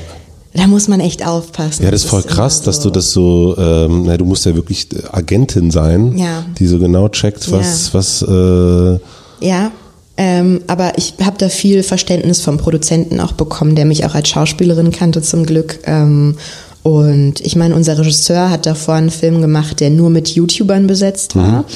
Das heißt, ich war, ich habe sehr geschwankt, was das Projekt ja. angeht, muss ich ganz ehrlich sagen. Aber die Rolle war am Ende eine Rolle, die ich so nicht so oft bekomme, weil ich eine krasse Tusse gespielt mhm. habe, worauf ich normalerweise nicht besetzt werde. Und deswegen war es so, come on, es ist ein Kinofilm, es ist ein ähm, interessantes Projekt mit einer sozialkritischen, mit einem sozialkritischen Aspekt, den ich sehr gut nachvollziehen kann. Das muss ich einfach machen. Mhm. Und deswegen gucken wir jetzt mal, wie es wird. Wann kommt der raus? Am 12. Oktober startet okay. der. Mhm. Ähm, quasi zehn Jahre, nachdem du YouTube, nein, nicht so lange, aber 12. Oktober war. Stimmt, du ja. hast recht. Magic. Ähm, ich würde noch mal kurz auf diesen Lipgloss zurückkommen wollen oder das Motorrad. Ähm, weil es ist etwas, was ich selber auch, hm, da würde ich gerne mal so deine Gedanken zu hören. Du hattest ja auch den, du hattest den Vorwurf der, der Produktplatzierung, der Schleichwerbung und so weiter und so fort. Das gibt, ne, bei, bei YouTube, ich habe ein paar alte Videos von dir geguckt und da stand dann aber auch meistens oben drüber Produktplatzierung mhm. und sowas, wie man das aus dem äh, Fernsehen auch kennt. Wie funktioniert das? Also du kriegst, oder wie hat das, wie hat das angefangen? Vielleicht erstmal damit äh, zurückzukommen. Du warst hast 2000, wann war das, 2010 angefangen. Mhm. Und ab welchem Punkt kamen Leute und haben gesagt, das ist ja geil, dass du hier mal diese, äh, dass du dir mal den Lipgloss drauf schmierst. Möchtest du nicht mal unseren Lipgloss probieren und dafür Geld bekommen? Mhm. War das so? Mm, nee, also ich habe das erste Mal für Geld gearbeitet 2013, das heißt drei Jahre später, mhm. wo ich bei anderen schon gesehen hatte, dass die das gemacht haben. Ähm, ich bin da wirklich echt so ein keine Ahnung habe bei sowas. Ich sehe das dann bei anderen und denke mir dann, was ist das denn so? Ähm, und dann Du hast bei anderen gesehen, dass da Werbung drin ist. Genau, dass da Werbung drin ist. Oder auch auf Events, wenn du dich austauscht mit Leuten und die sagen, ich wurde letztens dafür bezahlt, das. Das ist natürlich am Anfang ein ganz großer Reiz. Das ist Geld, was du verdienst, was du so nicht so einfach verdienst wahrscheinlich. Ähm, und dann kam irgendwann, so wie du es gerade gesagt hast, mehr oder weniger, pass auf, wir haben dieses Shampoo, hast du Bock, das vorzustellen? Ähm, wir würden dir was dafür bezahlen. Du hältst es in die Kamera, sagst, dass du es bekommen hast, bla bla. Also das, was du dir wahrscheinlich in deinem Kopf ausmalst. Das war dann, glaube ich, die ersten Monate so. Ich habe da vielleicht zwei Produktplatzierungen gemacht, glaube ich. Ähm, und irgendwann wurde das aber detaillierter im Sinne von, da war klar, das, was die bezahlen wollen, das macht gar keinen Sinn bei der Reichweite. Da haben sich angefangen, Leute mehr auszutauschen, was ja wichtig ist bei so einer neuen Branche. Ähm, und dann gab es teilweise Anfragen, die waren echt grenzwertig, weil dir da Wortlaute vorgegeben wurden wo mir Gott sei Dank und auch, glaube ich, dadurch, dass ich schon in der Schauspielbranche war, relativ klar war, dass das nicht das sein kann, was da passieren Ja. sollte. Ähm, und dann gab es aber auch ein paar anständige Anfragen, wo man einfach gesagt hat, pass auf, das Produkt, du baust es ein, wie du Bock hast, schreibst in die Infobox, dass es eine Kooperation ist und dann sagst du dir ja geil, weil ich mag das Produkt echt. Und jetzt kommen wir an den schwierigen Punkt. Egal wie oft ich betone, dass ich das Produkt mag, du entscheidest immer noch, ob du mir glaubst oder nicht. Und mehr kann ich als YouTuber da nicht machen. Also ich kann mich immer nur wieder hinsetzen und sagen, ich habe nie Sachen gemacht, wo ich sage, das habe ich nur für das Geld gemacht. Hm, okay. Ähm, aber wie gesagt, es liegt einfach äh, im Gegenüber, mir das zu glauben oder nicht. Und da kann ich nicht. Und wie ist da der machen. Unterschied aber zwischen, wann weiß ich, ob was bezahlt ist und wann nicht? Also Das auch ja- nicht nur bei dir, sondern das Genau. merke ich auch, das geht uns ja, wir haben ja auch keine Bannerwerbung oder Ja. ähnliches, ne? Also das ist, Wahnsinnig schwieriges Thema, deswegen bin ich damals auch in dieses Schleichwerbungsding reingeraten.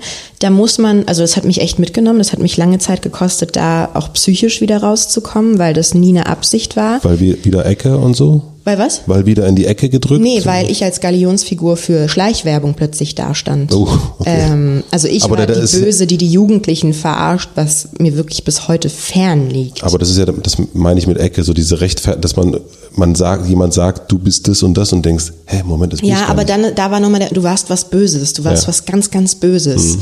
Wenn du was bist, was du nicht bist, okay, aber Wenn du was du warst was ganz, ganz Böses.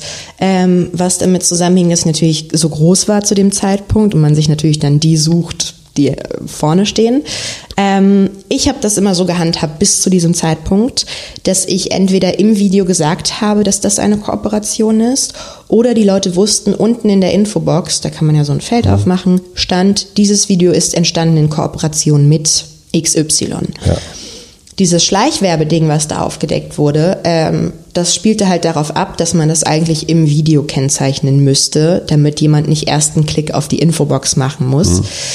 Dazu gibt's bis heute keine Regel, die wirklich allgemein gültig ist. Da ist das Internet einfach eine Grauzone. Ja. Bei diesem Schleichwerbeskandal wurde leider ähm, nicht erzählt, dass ich das immer in die Infobox geschrieben habe. Das wurde einfach eiskalt weggelassen, weil die Geschichte wahrscheinlich nicht so gut gewesen wäre. Ähm, und ab dem Zeitpunkt habe ich dann gesagt, ich möchte das nie wieder erleben. Ich habe kein Problem damit, mit Firmen zusammenarbeit, zusammenzuarbeiten. Ich habe kein Problem damit, das zu sagen. Ich schreibe es direkt oben ins Video. Und Ja. egal, ob du das Video embeddest irgendwo anders oder bei mir Du siehst guckst, es dann. du siehst es. Ähm, und seitdem mache ich das so. Und Ja. also mittlerweile habe ich da, glaube ich, auch mit die tollste Community, die einfach sagt, ja cool, wir wissen, dass das passt voll Mhm. zu dir, was du da gemacht hast. Und das ist nicht irgendein ausgedachter Scheiß. So. Und danach ist alles gut geworden. Aber die Zeit war echt hart. Und Glaubst du, dass es irgendwann sich regeln wird? Also, dass es da nochmal, Du, ich glaube, ich, das muss sich regeln. Mhm. Also es muss dafür eine Regelung geben. Ähm, ich frage mich, wie lange das dauert, weil das hätte eigentlich schon passieren können. Und es gibt auch einen Leitfaden, so ist nicht. Der ist auch nach diesem Skandalding Mhm. rausgekommen. Aber der ist nicht so, als würden sich da alle dran halten.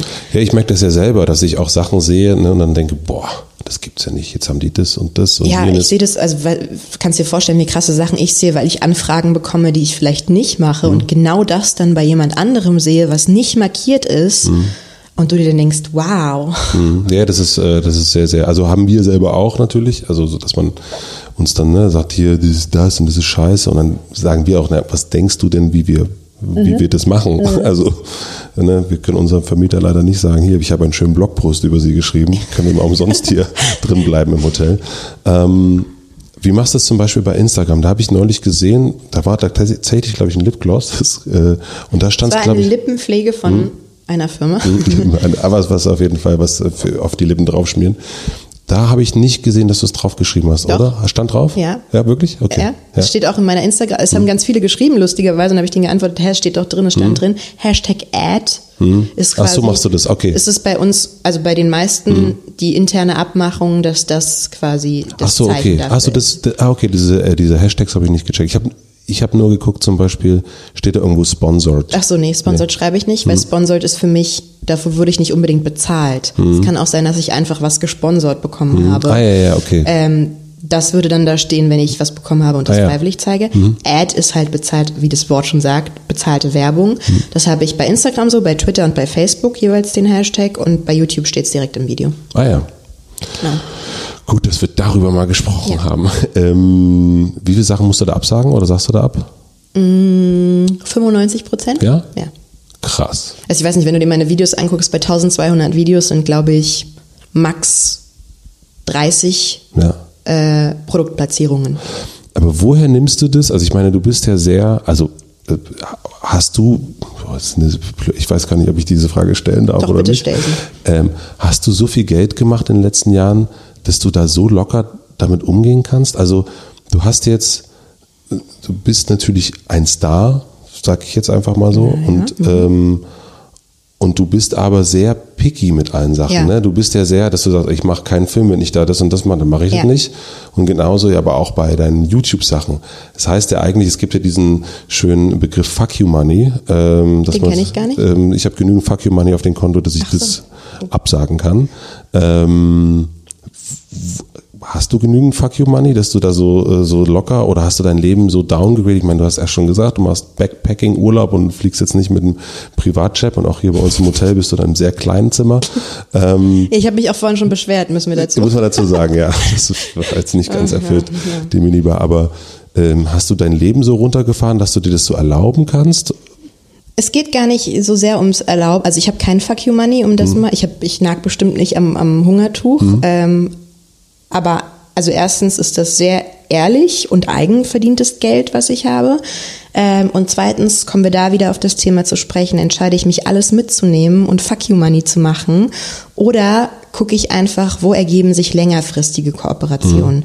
Und ich habe das Gefühl, bei zehn Sachen, die ich absage, kommt irgendwann ein Opel um die Ecke, mit denen ich zusammenarbeite, die mich einfach für zwei Jahre halten, mit denen ich Sachen zusammen mache, die ich wirklich geil finde. Also In Schweden dieses zum Beispiel. War Super gut. großartig. Mega, mega gut, ja. Ähm, und dann verzichte ich doch lieber sechs Monate auf die, ich sag mal ganz blöd, kleineren Summen, weil das einmalige Sachen sind und mach dann aber was, wo ich richtig Bock drauf habe und wo ich auch Geld verdiene und zwar über einen längeren Zeitraum einfach. Also die Opel-Partnerschaft ging jetzt zwei Jahre. Da sind immer wieder Jobs bei rumgekommen. Und wenn du sowas hast, kannst du natürlich auch entspannter sagen, nö, mein ich, nö, mein ich, habe ich keine Lust drauf. Weiß ich nicht, äh, Fuck You Money, sondern Opel Money. genau, Opel Money, Ich habe genügend beziehungsweise... Opel Money noch auf dem Konto. Ähm, ja, beziehungsweise einfach auch, ich will das nicht zu oft betonen, aber ich habe Bock, die Sachen zu machen, auf die ich Bock habe. Hm. Gibt es irgendjemand, der dich da berät? Nee. Hast du so einen Mentor oder irgendwas? Wahnsinn. Nö. Das ist Ähm, total so. ich weiß, ich bin da, also ich bin damit Du bestimmt hast halt ein Pendel, das ist halt ich günstiger halt ein als Pendel, so ein Fuck You Money Pendel einfach. ähm, Hast du schon mal gependelt, ob du einen Job annimmst? äh, nee, Nee. das würde ich nicht dem, ich mache gerade Gänsefüßchen, Zufall überlassen. äh, nee, habe ich nicht. Das ist, ich bin gut gefahren in den letzten sechs Jahren, so wie ich das gemacht habe. Und vielleicht habe ich damit ab und zu mal jemandem vor den Kopf gestoßen, aber nicht böse. Ähm, und äh, also never change a winning team. Das ist ganz gut gelaufen die letzten Jahre und deswegen. Ja, Ja. ich finde das toll, dass du da so, äh, so wahnsinnig selbstbewusst bist in dem Fall und einfach sagst, das mache ich, das mache ich nicht, das mache ich zu denen den Bedingungen.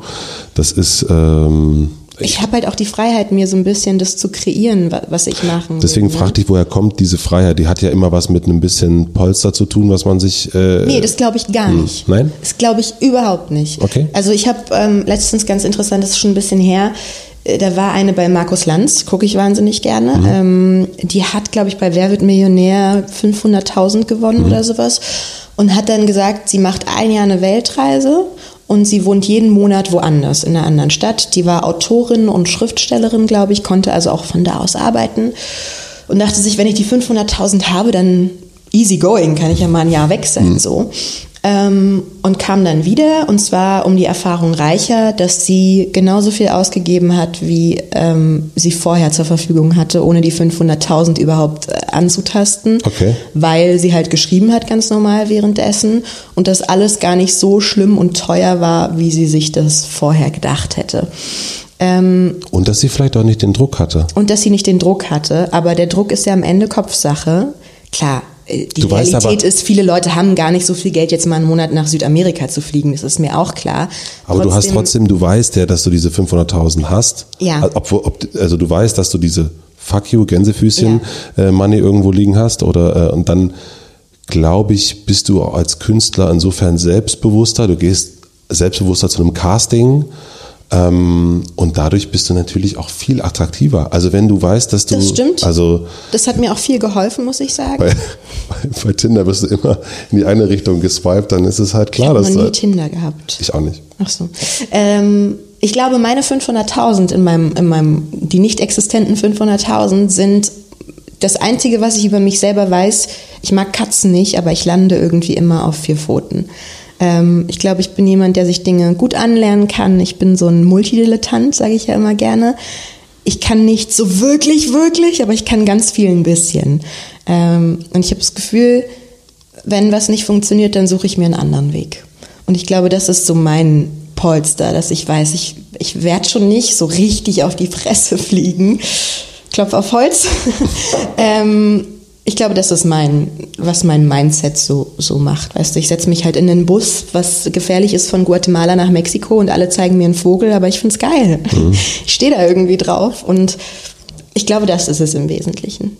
Wie kann ein so selbstbestimmter Mensch, wie du es bist, wie wir jetzt ja auch wirklich gelernt haben schon, Schauspielerin sein? Also das hatten wir kurz am Eingang, ne, das, äh, bevor wir hier an, äh, Rekord gedrückt haben. Ich finde, dass Schauspielerei ja wirklich der Beruf ist mit der, mit der höchsten Abhängigkeit von, ja. einen, von anderen Menschen. Du brauchst immer jemanden, der dir zuguckt. Du brauchst jemanden, der sagt, möchtest du mit mir spielen? Möchtest ja. du dort spielen? Absolut. Vielleicht greift da so Gegensätze ziehen sich an oder mhm. irgendwie sowas. Und man muss ganz klar sagen, ich habe Schauspiel nie angefangen, weil ich damit bekannt werden will, sondern weil ich spielen will. Und das kann ich ja erstmal, wenn ich an dem Punkt bin, frei. So, also ich gestalte meine Rolle eine Arbeit mit einem Regisseur ist was ganz Tolles, wenn man sich austauscht. Die ganze Branche und die ähm, Räder, die da drumrum so äh, malen und sich drehen, das ist natürlich doof, ne? Das muss man einfach mal so sagen. Ähm, aber ich möchte den Begriff Fuck You Money gern loswerden, aber die Sicherheit, dass ich theoretisch noch mit was anderem mein Geld verdienen kann, lässt mich in dieser Branche anders wirken. Also vor sieben Jahren auf der Berlinale hättest du mich rumstehen sehen und geguckt, oh Gott, wer ist hier wichtig, mit wem müsste ich mal reden? Ähm, scheiße, vielleicht muss der mein Gesicht kennen. So. Es gibt ja auch die bekannten Visitenkartenschauspieler, die dann immer ihre Visitenkarte dabei haben und die einfach jedem in die Hand drücken. Heute, dieses Jahr auf der Berlinale, gehe ich feiern mit meinen Freunden und wenn, ich möchte keinen Namen nennen, aber der und der neben mir steht, ist mir das sowas von egal einfach, weil ich nicht glaube, dass die Branche am Ende so funktionieren darf und deswegen will ich mich dem auch nicht hingeben. Vielleicht könnte ich da ein bisschen erfolgreicher im Sinne von mehr machen äh, sein, wenn ich da mitspielen würde, aber das widerstrebt mir so wahnsinnig. Mhm. Und das kann mir halt auch widerstreben, weil ich das wirklich aus purer, purer Leidenschaft mache. Mhm. Ähm, das heißt, es ist dir tatsächlich, natürlich nicht egal, aber du hast die Geduld, sitzt quasi pendeln zu Hause ähm, und, und sagst, na gut, es wird. Ja, pendeln mit Lipgloss drauf. Ähm, nein. ähm. So meinte war das nicht, aber es ist, ich glaube, es gibt, ich kenne auch Schauspieler, die wirklich verzweifelt zu Hause sitzen und eigentlich darauf warten, dass jemand mal anruft oder dass das Casting hat wieder nicht Und es ist auch die Realität und es ist, es ist ganz, ganz hart. Also es ist eine Hassliebe bei ganz vielen, weil wie Ja. viele Leute können davon leben. Ja, ja. Ne? Ähm, aber ich habe dann auch teilweise, also ich hatte, wenn ich dir kurz eine Anekdote erzählen Unbedingt. darf.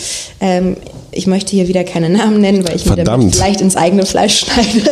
Aber äh, Herr Lipgloss. ein, ein relativ bekannter Produzent, der mir vorgestellt wurde vor vier Jahren oder so und der auch meinte, ja, ich weiß, was du machst und ganz toll, Nilam und hier und da und ich so das Gefühl hatte, voll gut, der kennt mich so. Den ich dann zwei Monate später wieder getroffen habe, der mir wieder vorgestellt wurde und wieder ganz interessiert war. Aber irgendwie hatte ich das Gefühl, der weiß gar nicht mehr, dass wir uns vor zwei Monaten schon mal vorgestellt wurden. Das ist noch zwei weitere Male über die nächsten Jahre so passiert und ich habe mich jedes Mal geärgert und dachte, der will mich wohl verarschen, also wirklich. Bis ich dann beim letzten Mal ähm, meinte, als er mir einmal mehr vorgestellt wurde und ich meinte, hi, ich bin Nilam und er so, ja, ja, weiß ich ja. Und ich so, nee, wissen Sie nicht. Und dann guckt er mich so an, wieso? Weil sie sich jetzt zum sechsten Mal in den letzten zwei Jahren bei mir vorstellen, als hätten wir uns noch niemals gesehen und langsam finde ich das ein bisschen unfreundlich. Und dann war so kurzes Schweigen und es stand noch so eine dritte Person da, die fand es auch nicht so toll. Aber es lag mir so auf dem Herzen einfach. Und dann sagt er wahnsinnig süß zu mir, es tut mir so leid, ich bin auf so Veranstaltungen manchmal so betrunken, dass ich einfach vergesse, dass ich mich schon vorgestellt habe. Keine Ahnung, ob es eine Ausrede war oder nicht, aber danach hat er sich nie wieder vorgestellt, weil ich einfach, glaube ich, ganz kurz mal dieses Produzenten-Schauspieler-Ding gebrochen habe und das vielleicht mehr auf so eine menschliche Ebene einfach gebracht habe und ihm gesagt habe, wäre halt cool, wenn du wirklich sagst, dass du mich kennst, dass, dass du dich da nicht jedes Mal vorstellst, weil das gibt mir ein Scheißgefühl. Ja. Und seitdem hat er sich nie wieder vorgestellt. Und ich finde, das ist so eine Art, gut damit umzugehen. Und das kann sich nicht jeder leisten, das weiß ich. Aber umso mehr bin ich dankbar dafür, dass ich mir das manchmal rausnehme. Einfach, weil es, mich befreit innerlich. Ich weiß gar nicht, wahrscheinlich bist du aber auch vom Typ her so, dass du das auch machen würdest, wenn du es dir nicht leisten Ja, das könntest. stimmt. Ich bin eher direkt. Das ja, stimmt ach, schon. Das äh, würde ich. ist aber wirklich nicht immer gut. Aber Ich war, ja, also ja, aber Vorsicht ist natürlich auch, also äh, pure Vernunft darf niemals siegen. Ähm, das äh, berühmte Tokotronik-Zitat. Ähm, und ich finde, dass äh, am Ende, wenn man sich sagt, okay, ich bin, ne, das hast du ja auch, eigentlich hier, um länger da zu sein und jetzt nicht nur für drei Jahre, sondern irgendwie Marathon in Anführungsstrichen zu laufen, dann ist es halt so. Dann äh, gibt's halt Kilometer 14, der halt Stimmt. richtig scheiße ist. Aber es gibt halt irgendwann Kilometer 21, der auch richtig scheiße ist, aber irgendwann kommt's halt kommt's halt besser. Und ähm, ich glaube, dass man diesen den direkten Weg und auch Leuten sagen kann, ähm, das merkt man ja auch an berühmten Menschen oder an großen, also neulich über den Fotografen Jürgen Teller, äh, der wirklich einer der größten Fotografen ist und alle fotografiert, die man sich so, die man gerne mal fotografieren möchte. Und der sagt halt, äh, ja schön Madonna, dass du da bist, kannst du mir ganz kurz helfen, hier mein, äh, ich, mein Drucker funktioniert halt gerade nicht. Und dadurch kriegt er die, weil er halt völlig normal mit denen umgeht und, äh, und direkt ist und sagt, das Ja. ist jetzt aber ein Scheißbild und du siehst aber heute nicht so gut aus. Und, Nein, äh, ich finde es aber, ich liebe so. Ich hatte jetzt gerade Ja. Mhm. einen Fahrer bei dem Film, also der uns gefahren hat und Schauspieler. Ja. Und in den habe ich mich so verliebt menschlich einfach. Und dann kommt er am letzten Tag zu mir und ist die ganze Zeit unfassbar locker und sagt dann, du Nila, meinst du, wir könnten, ich weiß, man fragt es nicht und man macht es nicht und so, aber könnten wir nicht in Kontakt bleiben, weil das war so cool. Und dann dachte ich, wie, man macht es nicht. Und dann gibt's halt offensichtlich, vielleicht auch zu Recht, so eine Art Ehrenkodex, dass der Fahrer halt nicht die Schauspieler über den Dreh hinaus irgendwie weiter belästigt oder was Ja. weiß ich. Und ich habe das gar nicht verstanden, dass er da so devot mir gegenüber Mhm. ist, weil für mich war das sowas von klar, dass wir auf jeden Fall in Kontakt bleiben werden. Und es sind so Hierarchien, da würde ich mich freuen, wenn die gebrochen werden einfach, weil die nicht nötig sind unbedingt. Und das finde ich dann ganz schön, wenn sowas passiert. Auf jeden Fall. Ich habe, äh, wir müssen ein bisschen auf die Zeit gucken. Ja. Du musst gleich auschecken. Ja. Ich habe noch drei Fragen, die können wir auch ganz schnell durch Los. äh, durch äh, ackern. Gibt es etwas, was du gerade übst, was du noch nicht so gut kannst, aber gerne besser können würdest wollen? An Fertigkeiten Klavier spielen ähm, würde ich, mein Traum ist es, in einen Raum zu kommen, mich ans Klavier zu setzen, zu spielen und am besten dazu zu singen und alle sind so, oh. Und dann stehst du auf und tanzt mit jemandem Genau, Tango. genau. Never gonna happen. Äh, mein Vorsatz für dieses Jahr ist, in dieser Branche lernst du wahnsinnig viele Leute kennen und die stellen sich dir vor und die sagen ihren Namen und zwei Sekunden später ist der Name einfach weg aus deinem Gedächtnis. Matze. Hi. Ähm, mir das zu merken. Also wenn jemand sagt, hi, ich bin, das sofort einzuspeichern, weil ich das viel schöner finde, dann nicht nochmal nach dem Namen zu fragen. Das ist so mein Vorsatz, das versuche ich gerade zu lernen. Wie gut bist du?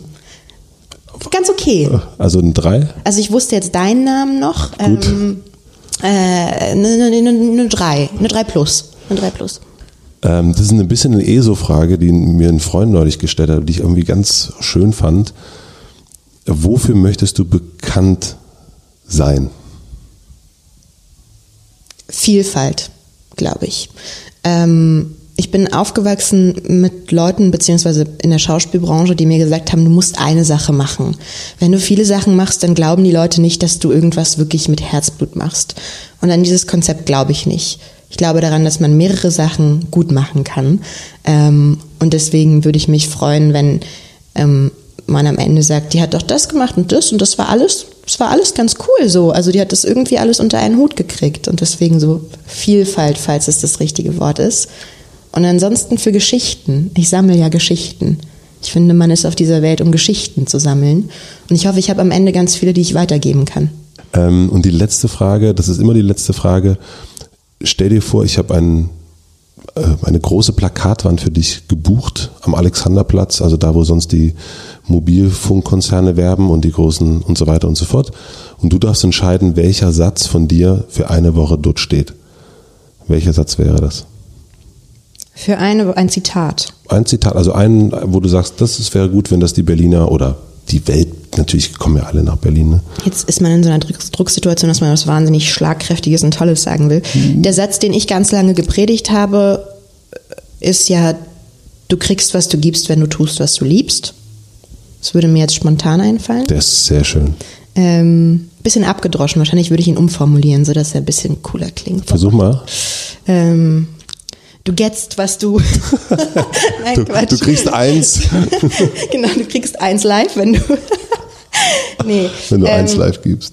Und ansonsten aber vielleicht einfach ein ganz, ganz tolles Zitat, was mir gerade entfallen ist. Willst du nochmal diesen einen Satz äh, nochmal sagen? Du kriegst, was du gibst, wenn du tust, was du liebst. Ich finde das gut. Ist das von dir? Nein. Oh. Ich weiß nicht mal, von wem das ist. Im Internet ist es egal. Ja, manche Leute denken mittlerweile, es von mir. Das finde ich dann ganz schlimm, so fremde Lorbeeren bekommen. Ist so, nein, nein, ich habe es auch nur gehört. Da steht dann einfach drunter dieser Satz: Du kriegst, was du gibst, weil du das machst, was du Wenn liebst. Du tust, Wenn du tust, was du liebst. Geklaut von Nina. Nein, wir finden dann noch geklaut, geklaut Schleichwerbung von Nina. Schleichwerbung. sehr, sehr gut. Ich wünsche dir eine ganz, ganz tolle Reise. Ich bin sehr gespannt auf die drei Filme, die du machen wirst. Dankeschön. Und hoffe, dass du ähm, das Gepäck noch äh, tragbar ist. Oh Gott, das wird ja, jetzt kommt das als nächstes. Danke dir auf jeden Fall. Danke für das schöne Gespräch. Vielen Dank. So, bevor ihr euch den nächsten Podcast anhört, zum Beispiel Sexvergnügen oder Beste Freundin, ebenfalls von Mitvergnügen, freue ich mich, wenn ihr diesen Podcast hier abonniert. Bei Spotify, iTunes, Soundcloud, dieser überall, wo ihr so gerade rumhängt. Und ich freue mich, wenn ihr mir eine Bewertung hinterlasst oder einen Kommentar. Zum Beispiel, welchen Gast ich als nächstes einladen sollte. Ich wünsche euch noch einen schönen Tag. Ich freue mich auf das nächste Mal. Ich sitze hier gerade in Hamburg und schaue aus dem Fenster. Es ist ein herrlicher Tag. Ich hoffe, euer Tag ist genauso. Bis dann.